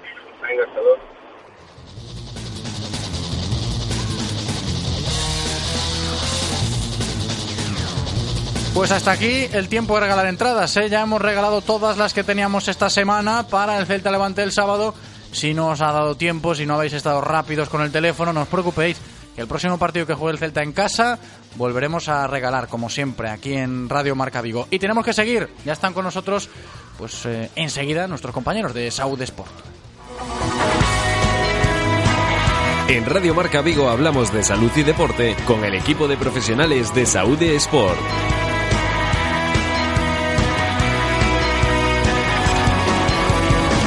Bien, pues vamos a seguir en directo Marca Vigo a golpe de miércoles, ya lo sabéis, eh, metidos de lleno ya en nuestro espacio de salud y deporte de la mano de nuestros compañeros profesionales de los centros de Saúde Sport. Están en Cangas, están en Vigo, están casi en todas partes ya, porque en redes sociales también los podemos encontrar. Y están a, a nuestro alcance para ayudarnos, como yo digo siempre, a sentirnos mejor, a conocer mucho mejor nuestro cuerpo, a conocer cosas que nos pasan a nivel de, de lesiones, de dolencias y de todo esto que a veces pues eh, no sabemos por qué, pero nos duelen cosas. Escuchando a nuestros compañeros, pues seguramente nos vamos a, a enterar mucho mejor de qué va todo esto. Y precisamente de estos conceptos que yo acabo de enumerar así a nivel genérico, de dolencias y demás, vamos a hablar hoy en concreto de uno y lo vamos a hacer con el fisioterapeuta director de la Clínica de Saúde Sport en Cangas, Joel Hermelo, que ya está conmigo. ¿Qué tal, Joel? ¿Cómo estás? ¿Qué tal, José? Buenas tardes. Hoy vienes solito, ¿eh? Hoy solo, me dejaron aquí. Hoy vienes solo, pero no te preocupes porque entre los dos vamos a intentar pues acercarle a la gente que nos está escuchando ahora mismo. Yo decía, ese concepto que quizás mm, de oídas sí que podemos conocer, pero igual, y de dolencias también, porque seguro que más de uno ha, ha sufrido alguna, pero es importante saber por qué ocurren, eh, cómo podemos tratarlas y demás. Hablamos de hernias discales, porque sí que es cierto que en alguna que otra sección, semanas atrás, había salido el concepto a nivel genérico oye, de las hernias que te pueden generar en las posturas malas que tenemos, que te puede producir una hernia y demás. Había salido así a, a grosso modo, pero hoy vamos a hablar de hernias discales más en profundidad, Joel. Sí, exacto. Creo que, bueno, está a la orden del día. eh, todo el mundo conoce o padece, desgraciadamente, una hernia. Y muchas veces hay, mm, creo que bastantes dudas de cómo abarcarlo, de qué es realmente, de qué tipos hay, de qué puedo hacer para solucionarlas y sobre todo para prevenirlas. Claro, sí, porque yo decía, ¿no? Me acordaba así un poco hablando de memoria, semanas atrás, eh, con creo que era Dani, ¿no? Y, y en este caso hablábamos de, de las malas posturas, de, en este caso lo que nos podría producir pues sentarnos mal en la oficina, en la vuelta de, de, de las vacaciones me parece que era, ¿no? Y decía, sí, te pueden producir hernias discales, pero vamos mucho más allá esto de las hernias discales. Por eso precisamente deberíamos empezar por ahí, por ese, por ese concepto que es una hernia, Joel. Exacto. Eh, una hernia como tal, el nombre indica, es la salida de un órgano o estructura fuera de la cavidad un poco que lo contiene, ¿vale? En este caso hay muchos tipos de hernias, hay hernias inguinales, hay hernias umbilicales, hay hernias diato y en este caso vamos a hablar de hernias discales. ¿Tú crees que son las más comunes, las discales? Bueno, eh, las inguinales es de las operaciones más frecuentes que hay a nivel cirugía, la verdad, pero en este caso las más eh, latosas y, y muchas veces irremediables, pero irremediables en el sentido de que podemos tener una hernia y podemos vivir sin problema y realizar deporte sin problema si conseguimos estabilizar ese segmento y corregir ciertos factores. Entonces, en este caso, centrándonos en una hernia discal, ¿qué es una hernia discal? ¿Qué es el disco en primer lugar? Claro, no, porque mucha gente dice, sí, una hernia discal, lo tiene mi compañero, la tuve yo hace un par de semanas o hace un año o así. ¿Y, y qué es? No? Sí, hernia discal, se escucha por ahí, pero hay que, yo digo siempre, conocernos mucho mejor y conocer lo que nos pasa. En este caso, hernia discal. A ver. Exacto. Eh, nuestra columna es como una viga que tiene que ser móvil y a la vez tiene que ser también fuerte. En este caso hay muchas vértebras que las conocemos y entre cada vértebra hay una función de amortiguación que es el propio disco. El disco como tal tenemos que imaginarnos como si fuera un huevo frito redondo, ¿vale? Dentro está el núcleo pulposo, que es algo gelatinoso, que sería la yema, y fuera está la clara, que es el anillo. Es un anillo fibroso, tenemos que imaginarlo también como una cebolla, como con muchas capas en ese sentido. Correcto. Cuando nos vamos moviendo en nuestro día a día, en nuestros eh, varios segmentos, pues imagínate, si yo me inclino hacia adelante y comprimo el disco por delante, ¿qué va a hacer el núcleo si es gelatinoso? Pues ir hacia atrás, empujar ese, ese anillo hacia atrás. ¿Qué va pasando? Que con el tiempo, si genero muchas cargas repetitivas en un mismo segmento, o si ese disco no está bien hidratado, o si genero demasiado esfuerzo puntualmente, pues voy desgastando porque ese núcleo va empujando y va rompiendo capas de ese anillo. Claro. Y ahí realmente cuando rompe todas las capas y sale fuera ese núcleo que está en el centro, es una hernia. Se este produce la hernia. Exacto. Correcto. Pues fíjate, es importante saberlo, ¿eh? Así con esta explicación breve y sencilla, pues ya tenemos un poco más claro lo que es en sí la hernia, ¿no? Y en este caso se pueden hacer eh, diferenciaciones o, o apreciar diferencias entre varios conceptos, ¿no? En este caso me quiero referir a, a la protusión, que también se utiliza mucho en, en este ámbito. Y, y yo creo que, Joel, hablando de esto, se puede hacer una diferencia clara entre una protusión y una hernia. Sí, eh, los pacientes a veces me dicen, ¿y por qué no me di cuenta antes de que suceda una hernia? ¿O ¿Por, qué, ¿Por qué no lo siento antes? Lo sentimos, es decir, sentimos dolores lumbares normalmente. Eh, desgraciadamente, para bien o para mal, el disco solo es sensible o solo nos provoca dolor cuando ese núcleo que del que hablábamos llega a las últimas capas del anillo, que son las fibras de Sarpey. Cuando llega a esas últimas capas es cuando empezamos a sentir dolor. Cuando llega a esa última capa y abulta un poquillo a bomba, eso es una protusión, cuando todavía no rompió la última capa. Y hernia sería cuando la rompe y ese núcleo sale fuera de lo que es el disco. Claro, ahí está la, la diferencia un poco porque a veces pues, acudimos a los especialistas o mismamente hablando entre amigos y demás, sale el no, es una protusión, me han dicho que es una protusión, no es una hernia aún, no te preocupes. A ver, hay que tenerlo claro que es un poco eh, eso de la protusión, la, la fase previa, ¿no? A, a- a la hernia en sí. Sí, incluso a veces dan más dolor algunas protusiones que algunas hernias, ¿eh? También te digo. Eh, no siempre cuadra la clínica o, el- o lo que siente el paciente con lo que él tiene. Es decir, a veces, eh, pues normalmente nos, nos vienen los pacientes a veces con resonancias, porque cuando tienen una hernia es porque le han hecho una resonancia y le han dicho que tiene una hernia. Y eh, la resonancia aparece pues una pequeña hernia o una protusión y el paciente puede tener muchos síntomas, mucho dolor, o al contrario, puede ser una hernia muy grande y el paciente tener pocos Sí, síntomas. porque a- ahí va la cuestión un poco, no sé, di- no sé si la cuestión del día Mm. o, o de la sección, Joel, pero atención a todos vosotros que estáis escuchando ahora la radio, que podáis tener un dolor de espalda o podáis tener un, un leve dolor, eh, no sé, vamos a ponernos en, en situación porque la pregunta es, es directa, ¿no? ¿Cómo podemos saber si tenemos una hernia discal, no? Pues una hernia discal eh, podemos, a ver, no siempre la salud no son matemáticas, ¿vale? Pero hay ciertos eh, síntomas que nos llevan a pensar que puede haber una hernia, como puede ser que tengamos un dolor radicular una ciática también llamada, ¿no? Pero no tiene por ser ciática, puede ser dolor por delante de la pierna. Depende de la raíz nerviosa que la, que la hernia comprima, vas a tener dolor por un segmento diferente de tu pierna, ¿sí? La ciática que hablamos sería un dolor posterior por la pierna, pero también puede ser anterior, hacia la ingle, ¿Vale? Entonces, si tenemos dolor que baja por la pierna desde la zona lumbar o incluso tumbado boca arriba, me impide levantar mucho esa pierna porque me da dolor por detrás, o al toser, eh, al ir al baño, al estornudar o al ponerme de pie, aumenta el dolor que tenemos en esa zona lumbar o ese dolor que tenemos por la pierna, pues tenemos que pensar y visitar a un profesional sanitario para que nos, nos evalúe. Ir a Saud Sport, ¿eh? que nos tratan de maravilla. Así que nos cercioramos, en este caso, si sentimos alguno de, de estos síntomas que nos acaba de comentar Joel, hablando precisamente sobre hernias discales y, y conocer eh, si, si tenemos o no tenemos una de ellas, ¿no? Pero, insisto, ¿eh? a grosso modo, luego acudimos al especialista. Y ahora sí, antes de padecer todos estos dolores, decir, bueno, eh, yo es que no, no quiero padecer una hernia discal, eh, necesito prevenirme. ¿Cómo podemos prevenir esto de las hernias discales, Joel? Pues hay muchos factores, empezando desde el primer de lo que hablábamos. La columna tiene un montón de vértebras, un montón de segmentos, ¿sí? Y yo digo que la columna funciona como la empresa y el cuerpo igual, es decir, hay siempre unas partes que trabajan más, unas partes que trabajan menos por nuestro día a día, nuestras posturas, que somos bastante repetitivos a veces. Y el dolor Eso influye mucho, ¿no, Joel? Claro. Permíteme hacer el, el paréntesis porque esto de, de ser a nivel posturales muy repetitivos en el día a día, en la sociedad que vivimos a día de hoy, ya sea en cualquier trabajo, que el cuerpo repita siempre las mismas acciones, esto no sé hasta qué punto puede llegar a ser beneficioso, ¿no? No, no lo es, porque el cuerpo realmente busca economizar, es así, siempre. Y, y aunque no sea bueno para él, eh, si tú estás habituado a siempre hacer lo mismo, él se va a mover ahí porque es su zona de confort, su zona fácil y no se va a complicar, es donde gano, gasto menos energía, es mi movimiento automático, siempre conduzco igual, siempre me siento igual, siempre me voy igual. Y tenemos que salir de ahí para mover otros segmentos, otras musculaturas. De ahí el, el haber una pequeña evaluación y ver qué Claro. deporte debemos hacer o ver qué actividades complementarias podemos hacer a nuestro día a día, ¿no? Para evitar eso. Sí, es cierto. Estábamos, eh, Joel, precisamente con eso de prevenir la- las hernias, ¿no? Un poco que viene al caso de lo que acabamos de comentar ahora.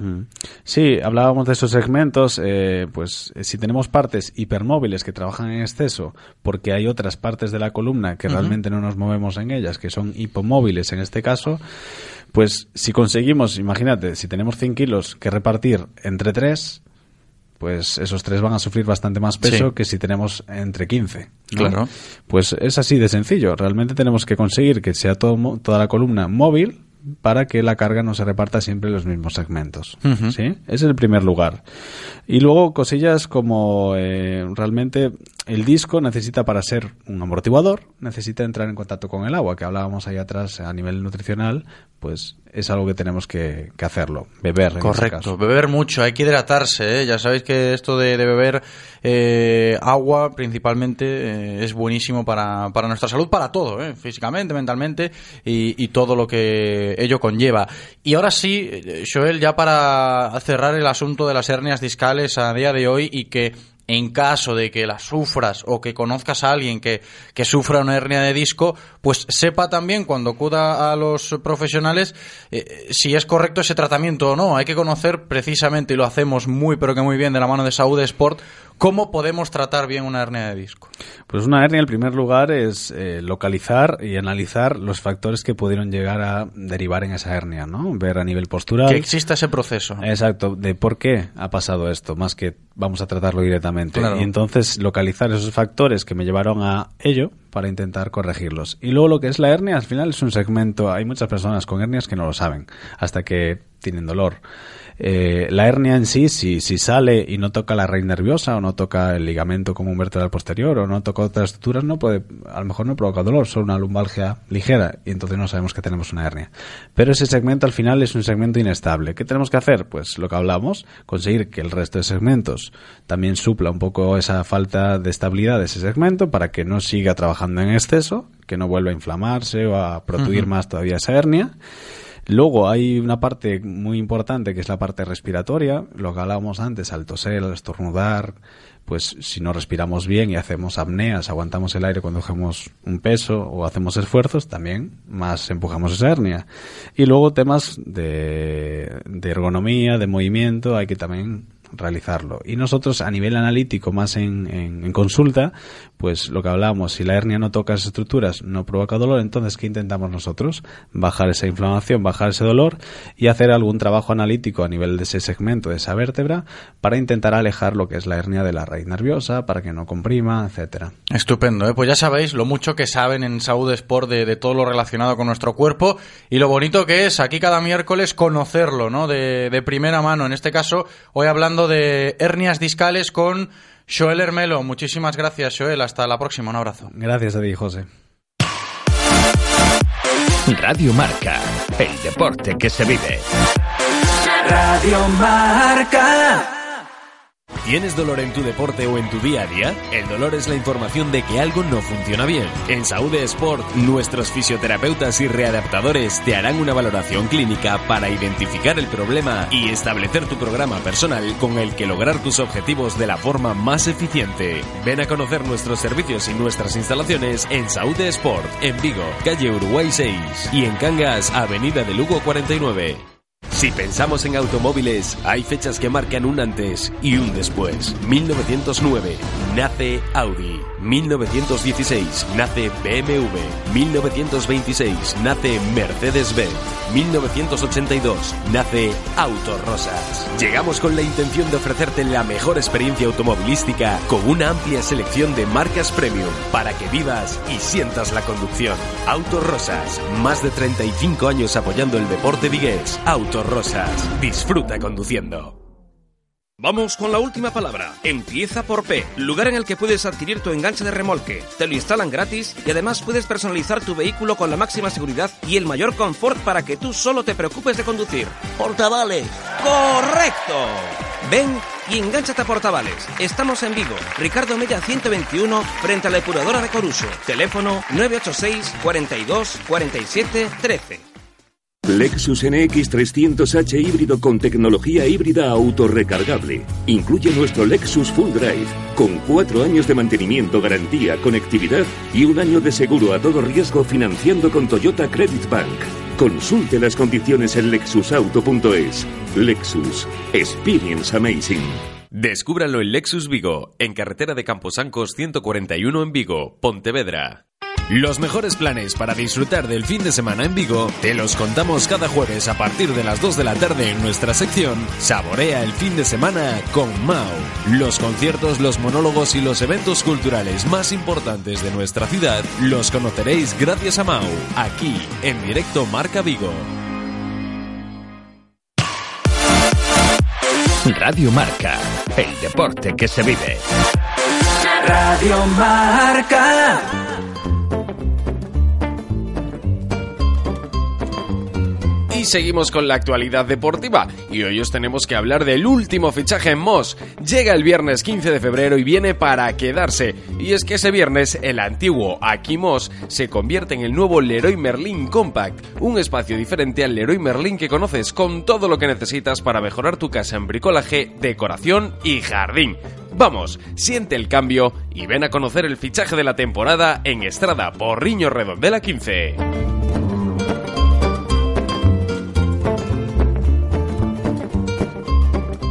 Directo Marca Vigo.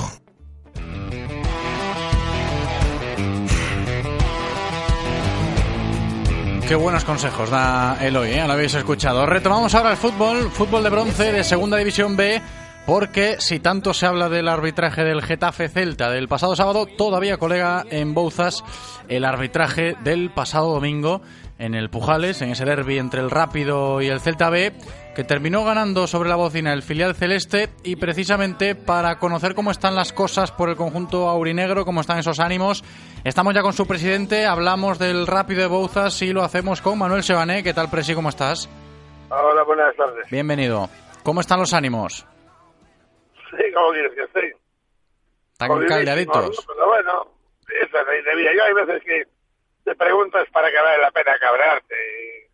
quizá no vale para nada, porque es ley de vida, eh, porque la gente, hay mucha gente que no se entiende, mucha gente que ha censurado eh, a este chico que es un antideportista excelente, que es el número 10 del, del Celta, pero hay gente que lo defiende, claro, todo es opinable, ¿no? O sea, Fíjate que hay imágenes de, teatro- de ese encontronazo de, de- de Iván Salvador y, y un- el jugador del Rápido Bozas, no lo recuerdo ahora quién, hay- quién es, pero en la retransmisión no se vio, pero luego eh, en redes sociales sí, sí se apreciaba ¿no? el, el encontronazo y de ahí un poco el cabreo de- del colectivo ¿no? en, el, en el Rápido de Bouzas.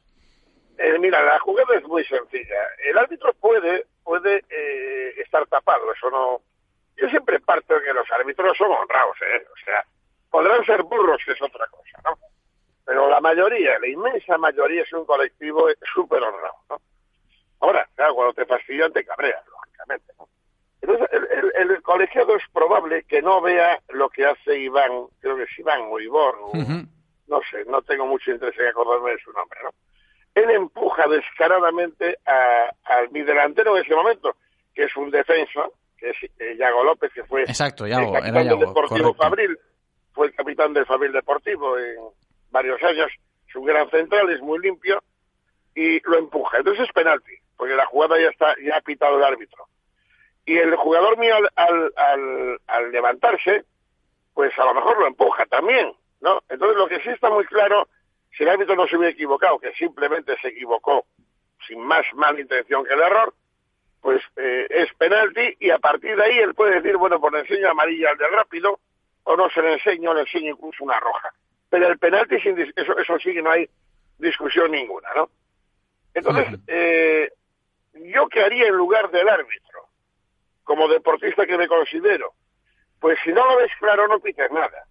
Ni el penalti ni el no penalti.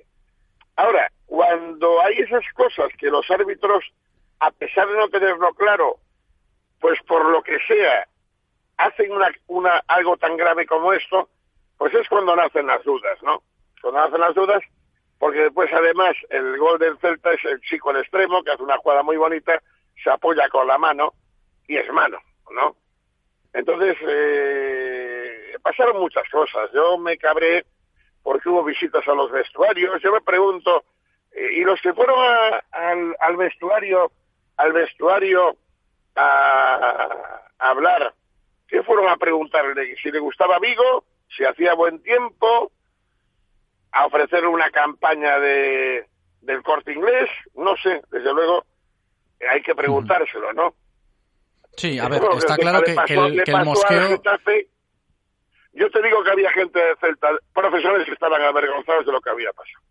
Sí, no no, por, decir por- más, por eso pues se no habla puedo- hoy de eso, ¿no? De lo que pasó el domingo a nivel de arbitral en el Pujales. Y no sé hasta qué punto, y te lo tengo que comentar, eh, Manuel, a día de hoy, a golpe de miércoles, eh, ¿todavía se mantienen esas declaraciones tuyas en caliente del domingo o si ya ha pasado un poco el, el calentón? No, yo vamos a ver, yo del árbitro en primer lugar nunca he hablado mal, ni, ni le he citado el nombre, nunca, porque yo estoy seguro que el árbitro simplemente se equivocó. Eso es así de claro. Y, y nunca voy ni a recusar a un árbitro, ni llamarle chorizo, ni nada parecido, ni decir que es un imbécil o que, o que, o que no tiene categoría para pitar. En absoluto. El árbitro se equivoca y punto, porque más veces este árbitro nos pitó en la primera victoria del Rápido de Salamanca. O sea, fíjate tú, ¿no? Lo que, lo que sí te digo es que hay eh, ambientes en, en este tema, en el mundo del fútbol, hay ambientes como puede ser lo que le está pasando. ¿Por qué, al, Celta, si es que hubo mala intención, vamos a dejarlo ahí? Yo lo dudo, pero si hubo mala intención y un árbitro hace algo, pues bueno, porque habrá presiones y hay otros equipos involucrados y, y etcétera, etcétera. O sea, yo lo que sí creo es que a veces a los árbitros, que somos seres humanos, les metemos tanta presión que los árbitros fallan. Y fallan muchas veces por culpa nuestra, ¿no? Eh, está claro que eh, eh, una presión en primera división es diferente a la de segunda B. Pero desde luego el, el árbitro es humano, tanto uno como otro. Y el árbitro de primera es un veterano y el árbitro de segunda B es un crío normalmente. Entonces, eh, el, el- el- decir ahora que lo que a mí me pareció muy mal eso Celta, del modo que carga contra el pobre árbitro de- del Getafe y con el Celta, pues seguramente con toda la razón deportiva, ¿eh? aunque después se pueda sancionar por decir una cosa o decir otra. Pero el Celta tiene razón en la protesta. Pero también el árbitro se puede equivocar. No hay que dejar lugar a que lo hizo porque le dieron algo. Yo, yo, yo no tengo muy claro que el árbitro que nos pitó en el Celta, aunque se equivocara gravemente, e igual nos ha mandado a tercera, el árbitro en ningún momento quiso perjudicar a rápida conciencia, estoy seguro, ni mucho menos lo hizo por lectura de, instrucciones. Lo que ocurre es que, joder, siempre yo del mismo lado, pero claro, es, si lo analizas tú, lo que yo estoy diciendo es muy lógico. Yo como celtista he visto muchos partidos con equipos grandes que catalogaríamos todos, incluido tú, que fue un robo, ¿no? Aunque no, te robó nadie nada, ¿no?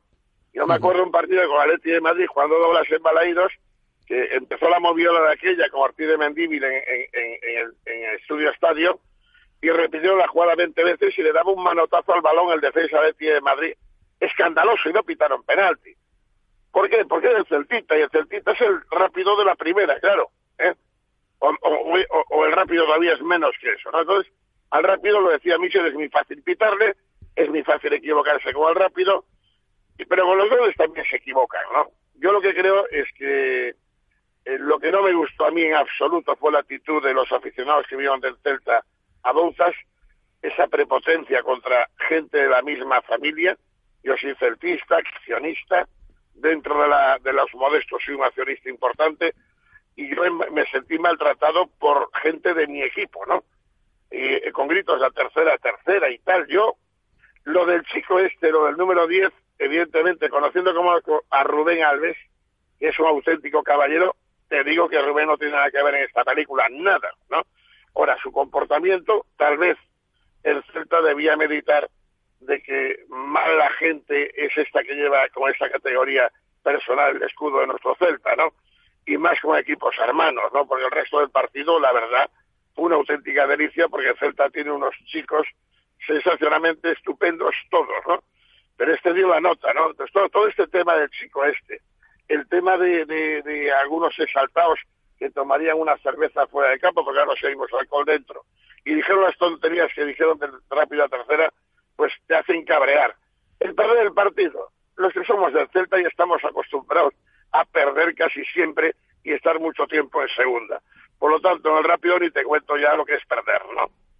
Y nada, hay que tomarlo con, con deportividad, con cabreo, evidentemente, y pero no podemos hacer nada. Mañana no me gustaría ahora, imagínate, digo una tontería, de que mi Celta jugara con la de Bilbao un partido a cara de perro quien ascendía, quién, quién descendía a segunda.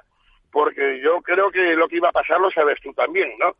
O sea, hay equipos, eh, nosotros en tercera pues somos el Celta de tercera, a nosotros se nos mima, eh, pero es humano quizá, es humano, el ser humano somos así. Y no por nada, porque yo ni nunca he dado, ni el Celta seguro que nunca ha dado nada a nadie, sino simplemente, pues hay veces que hay gente que le gusta ser amigo de los del Rápido una categoría de preferente o tercera, o ser amigo del Celta de segunda o primera, y entonces pues hacen cosas, porque son seres humanos como todos, y hacemos tonterías. Yo repito que quiero dejar muy claro que no tengo nada contra los hábitos absolutamente, tengo grandes amigos en el colectivo arbitral, muchísimos más de los que te puedas imaginar por mi relación con los medios de comunicación, que como sabes fui el productor del programa de Parado y tengo cantidad de amigos, cantidad de amigos, y curiosamente estuvimos a punto, Parado y yo, de tener el programa principal de Radio Marca cuando estaba en Madrid en Valencia solamente. Y tengo una trayectoria en el mundo del deporte en ese modo intasable y los árbitros son unos tipos fenomenales. Pues nos quedamos con eso, nos quedamos con eso, ¿eh, Manuel, para despedirnos. Muchísimas gracias por aportar esa visión, después ya un poquito más en frío del, del derby del otro día. Muchas gracias, presidente del Rápido de Bouzas, Manuel Seane, un abrazo grande. Gracias a vosotros, hasta luego.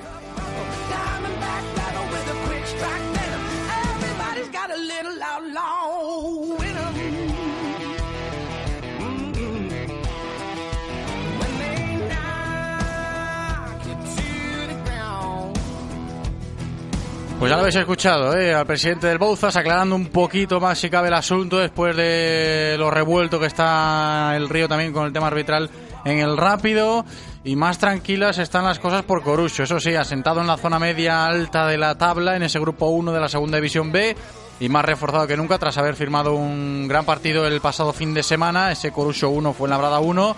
Saludo ya a su entrenador, Jacobo Montes. ¿Qué tal, Jacobo? ¿Cómo estás? Hola, muy buenas. Bienvenido, buenas tardes. Yo decía más tranquilas las cosas en Corucho y no es para menos, ¿no? Porque la racha es muy buena y el punto del otro día entiendo que se valora como muy positivo. Sí, eh, sobre todo por, por cómo se consigue, ¿no? Creo que ha sido un punto justo y creo que si ponemos el cómputo de los 90 minutos, creo que si alguien ha merecido ganar ese partido, pues fue el Corusio. Eso habla bien del, del buen partido que hemos hecho y bueno, pues conseguimos, seguimos perdón, con, la, con la misma dinámica, contentos y, y, bueno, y a seguir porque esto quedan 14 jornadas aún y, y aún va a ser muy largo. No sé eh, en dónde está ahora la mirada ¿no? de, del Corusio. Es cierto que, vale, el discurso es lógico, ¿no? Visto lo visto lo del año pasado y sin ir más lejos la trayectoria del club en segunda división, la permanencia, pero esa octava posición a nivel de puntos tampoco están tan lejos. No sé si hay alguien en el Corusio que, que esté mirando más arriba.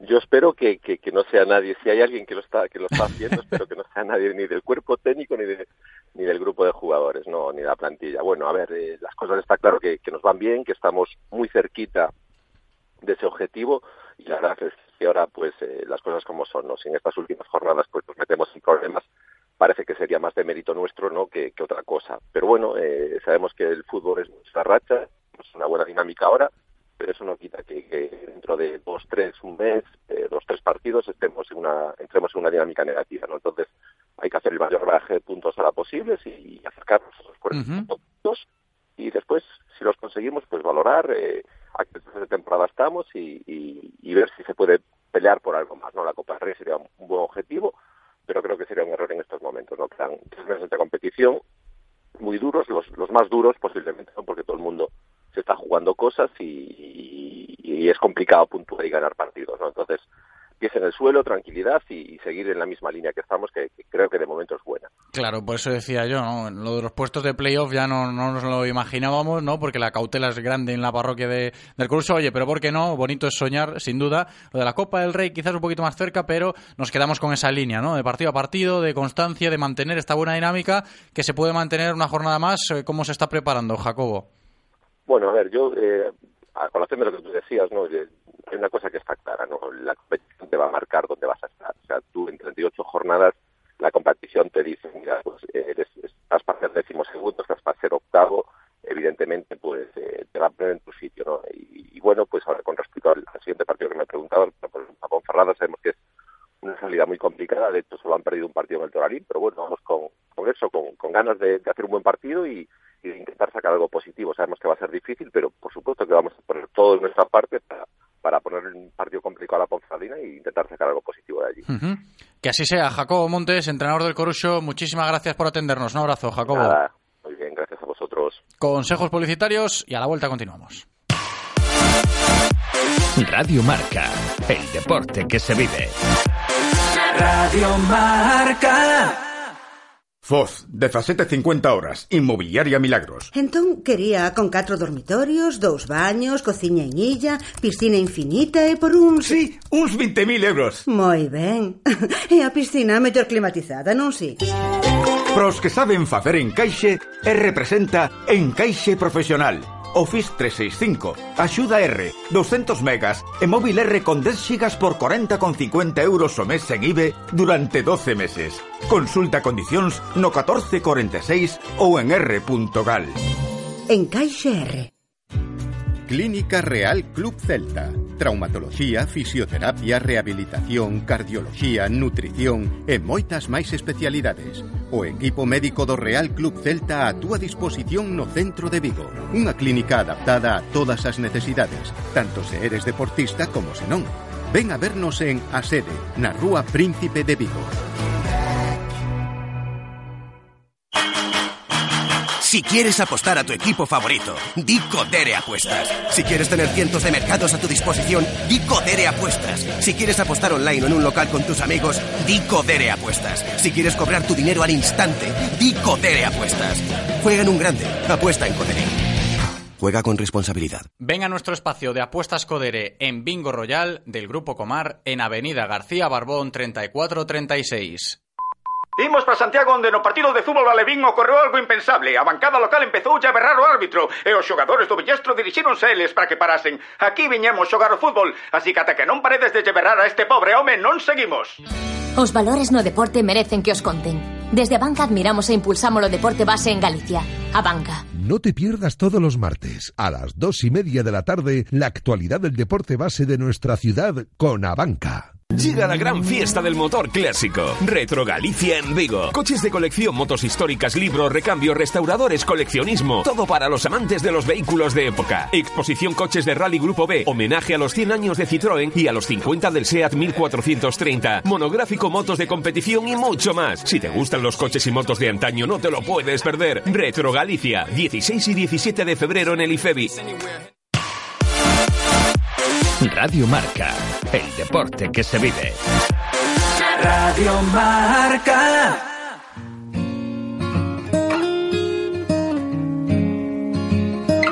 Mañana es San Valentín, ¿eh? ya lo sabéis. Hay que estar ahí pendientes del calendario. Y si quieres regalarle algo bonito a tu pareja mañana, en el Día de los Enamorados, pues acude a uno de los establecimientos de la Asociación de Joyeros, Relojeros y Plateros de la provincia de Pontevedra. Y mañana, 14 de febrero, regala con el corazón. Directo Marca Vigo.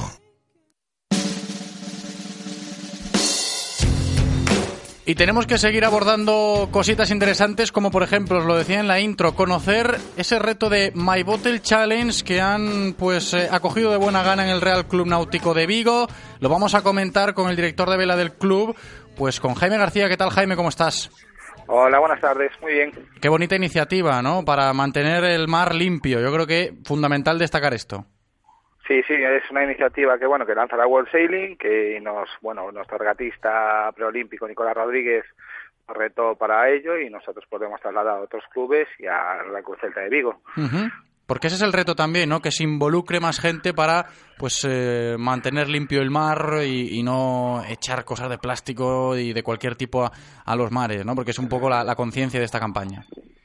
Sí, la idea es eso, que por ejemplo los deportistas se gastan muchas botellas pues eh, de un solo uso, entonces la idea un poquito es pues es eh, bajar ese consumo, es decir, pues si nosotros por ejemplo vamos a hablar con, con nuestros proveedores de aguas y que es aguas sousas y vamos a intentar que nos dé botellas más grandes y rellenar siempre las botellas. Entonces, cuantas menos plástico consumamos, mejor es. Estupendo. El Jaime, porque vosotros, vosotros que estáis todo el día en el, en el agua, por decirlo de esta manera, y, y conocéis un poco esta situación, ¿cómo está ahora mismo esto de la contaminación en los mares, en los nuestros? Pues hay mucha contaminación, tan solo hay que acercarse por las playas, ahora sobre todo en invierno, que no están las máquinas que recogen la basura y vas a encontrarte todo tipo de basura, es decir, desde redes, botellas de plástico y ya muchísimas más cosas. Es decir, el problema que hay es que la gente no se conciencia y que el mar es lo más preciado que podemos tener, lo más preciado que hay. Claro que sí, ¿no? Por eso es muy bonito destacar estas iniciativas, este tipo de pues de, de actos como el My Bottle Challenge que proponen desde el Real Club Náutico de Vigo.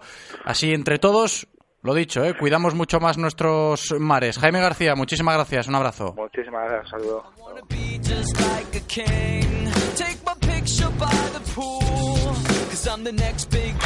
Y hablamos ahora en directo Marca Vigo, cambiando de registro de badminton, porque la ocasión lo merece. Es una semana también importante en este sentido cuando hablamos de este deporte a nivel local, porque está ahí a la vuelta de la esquina el campeonato gallego de badminton sub 11 y también en categoría senior.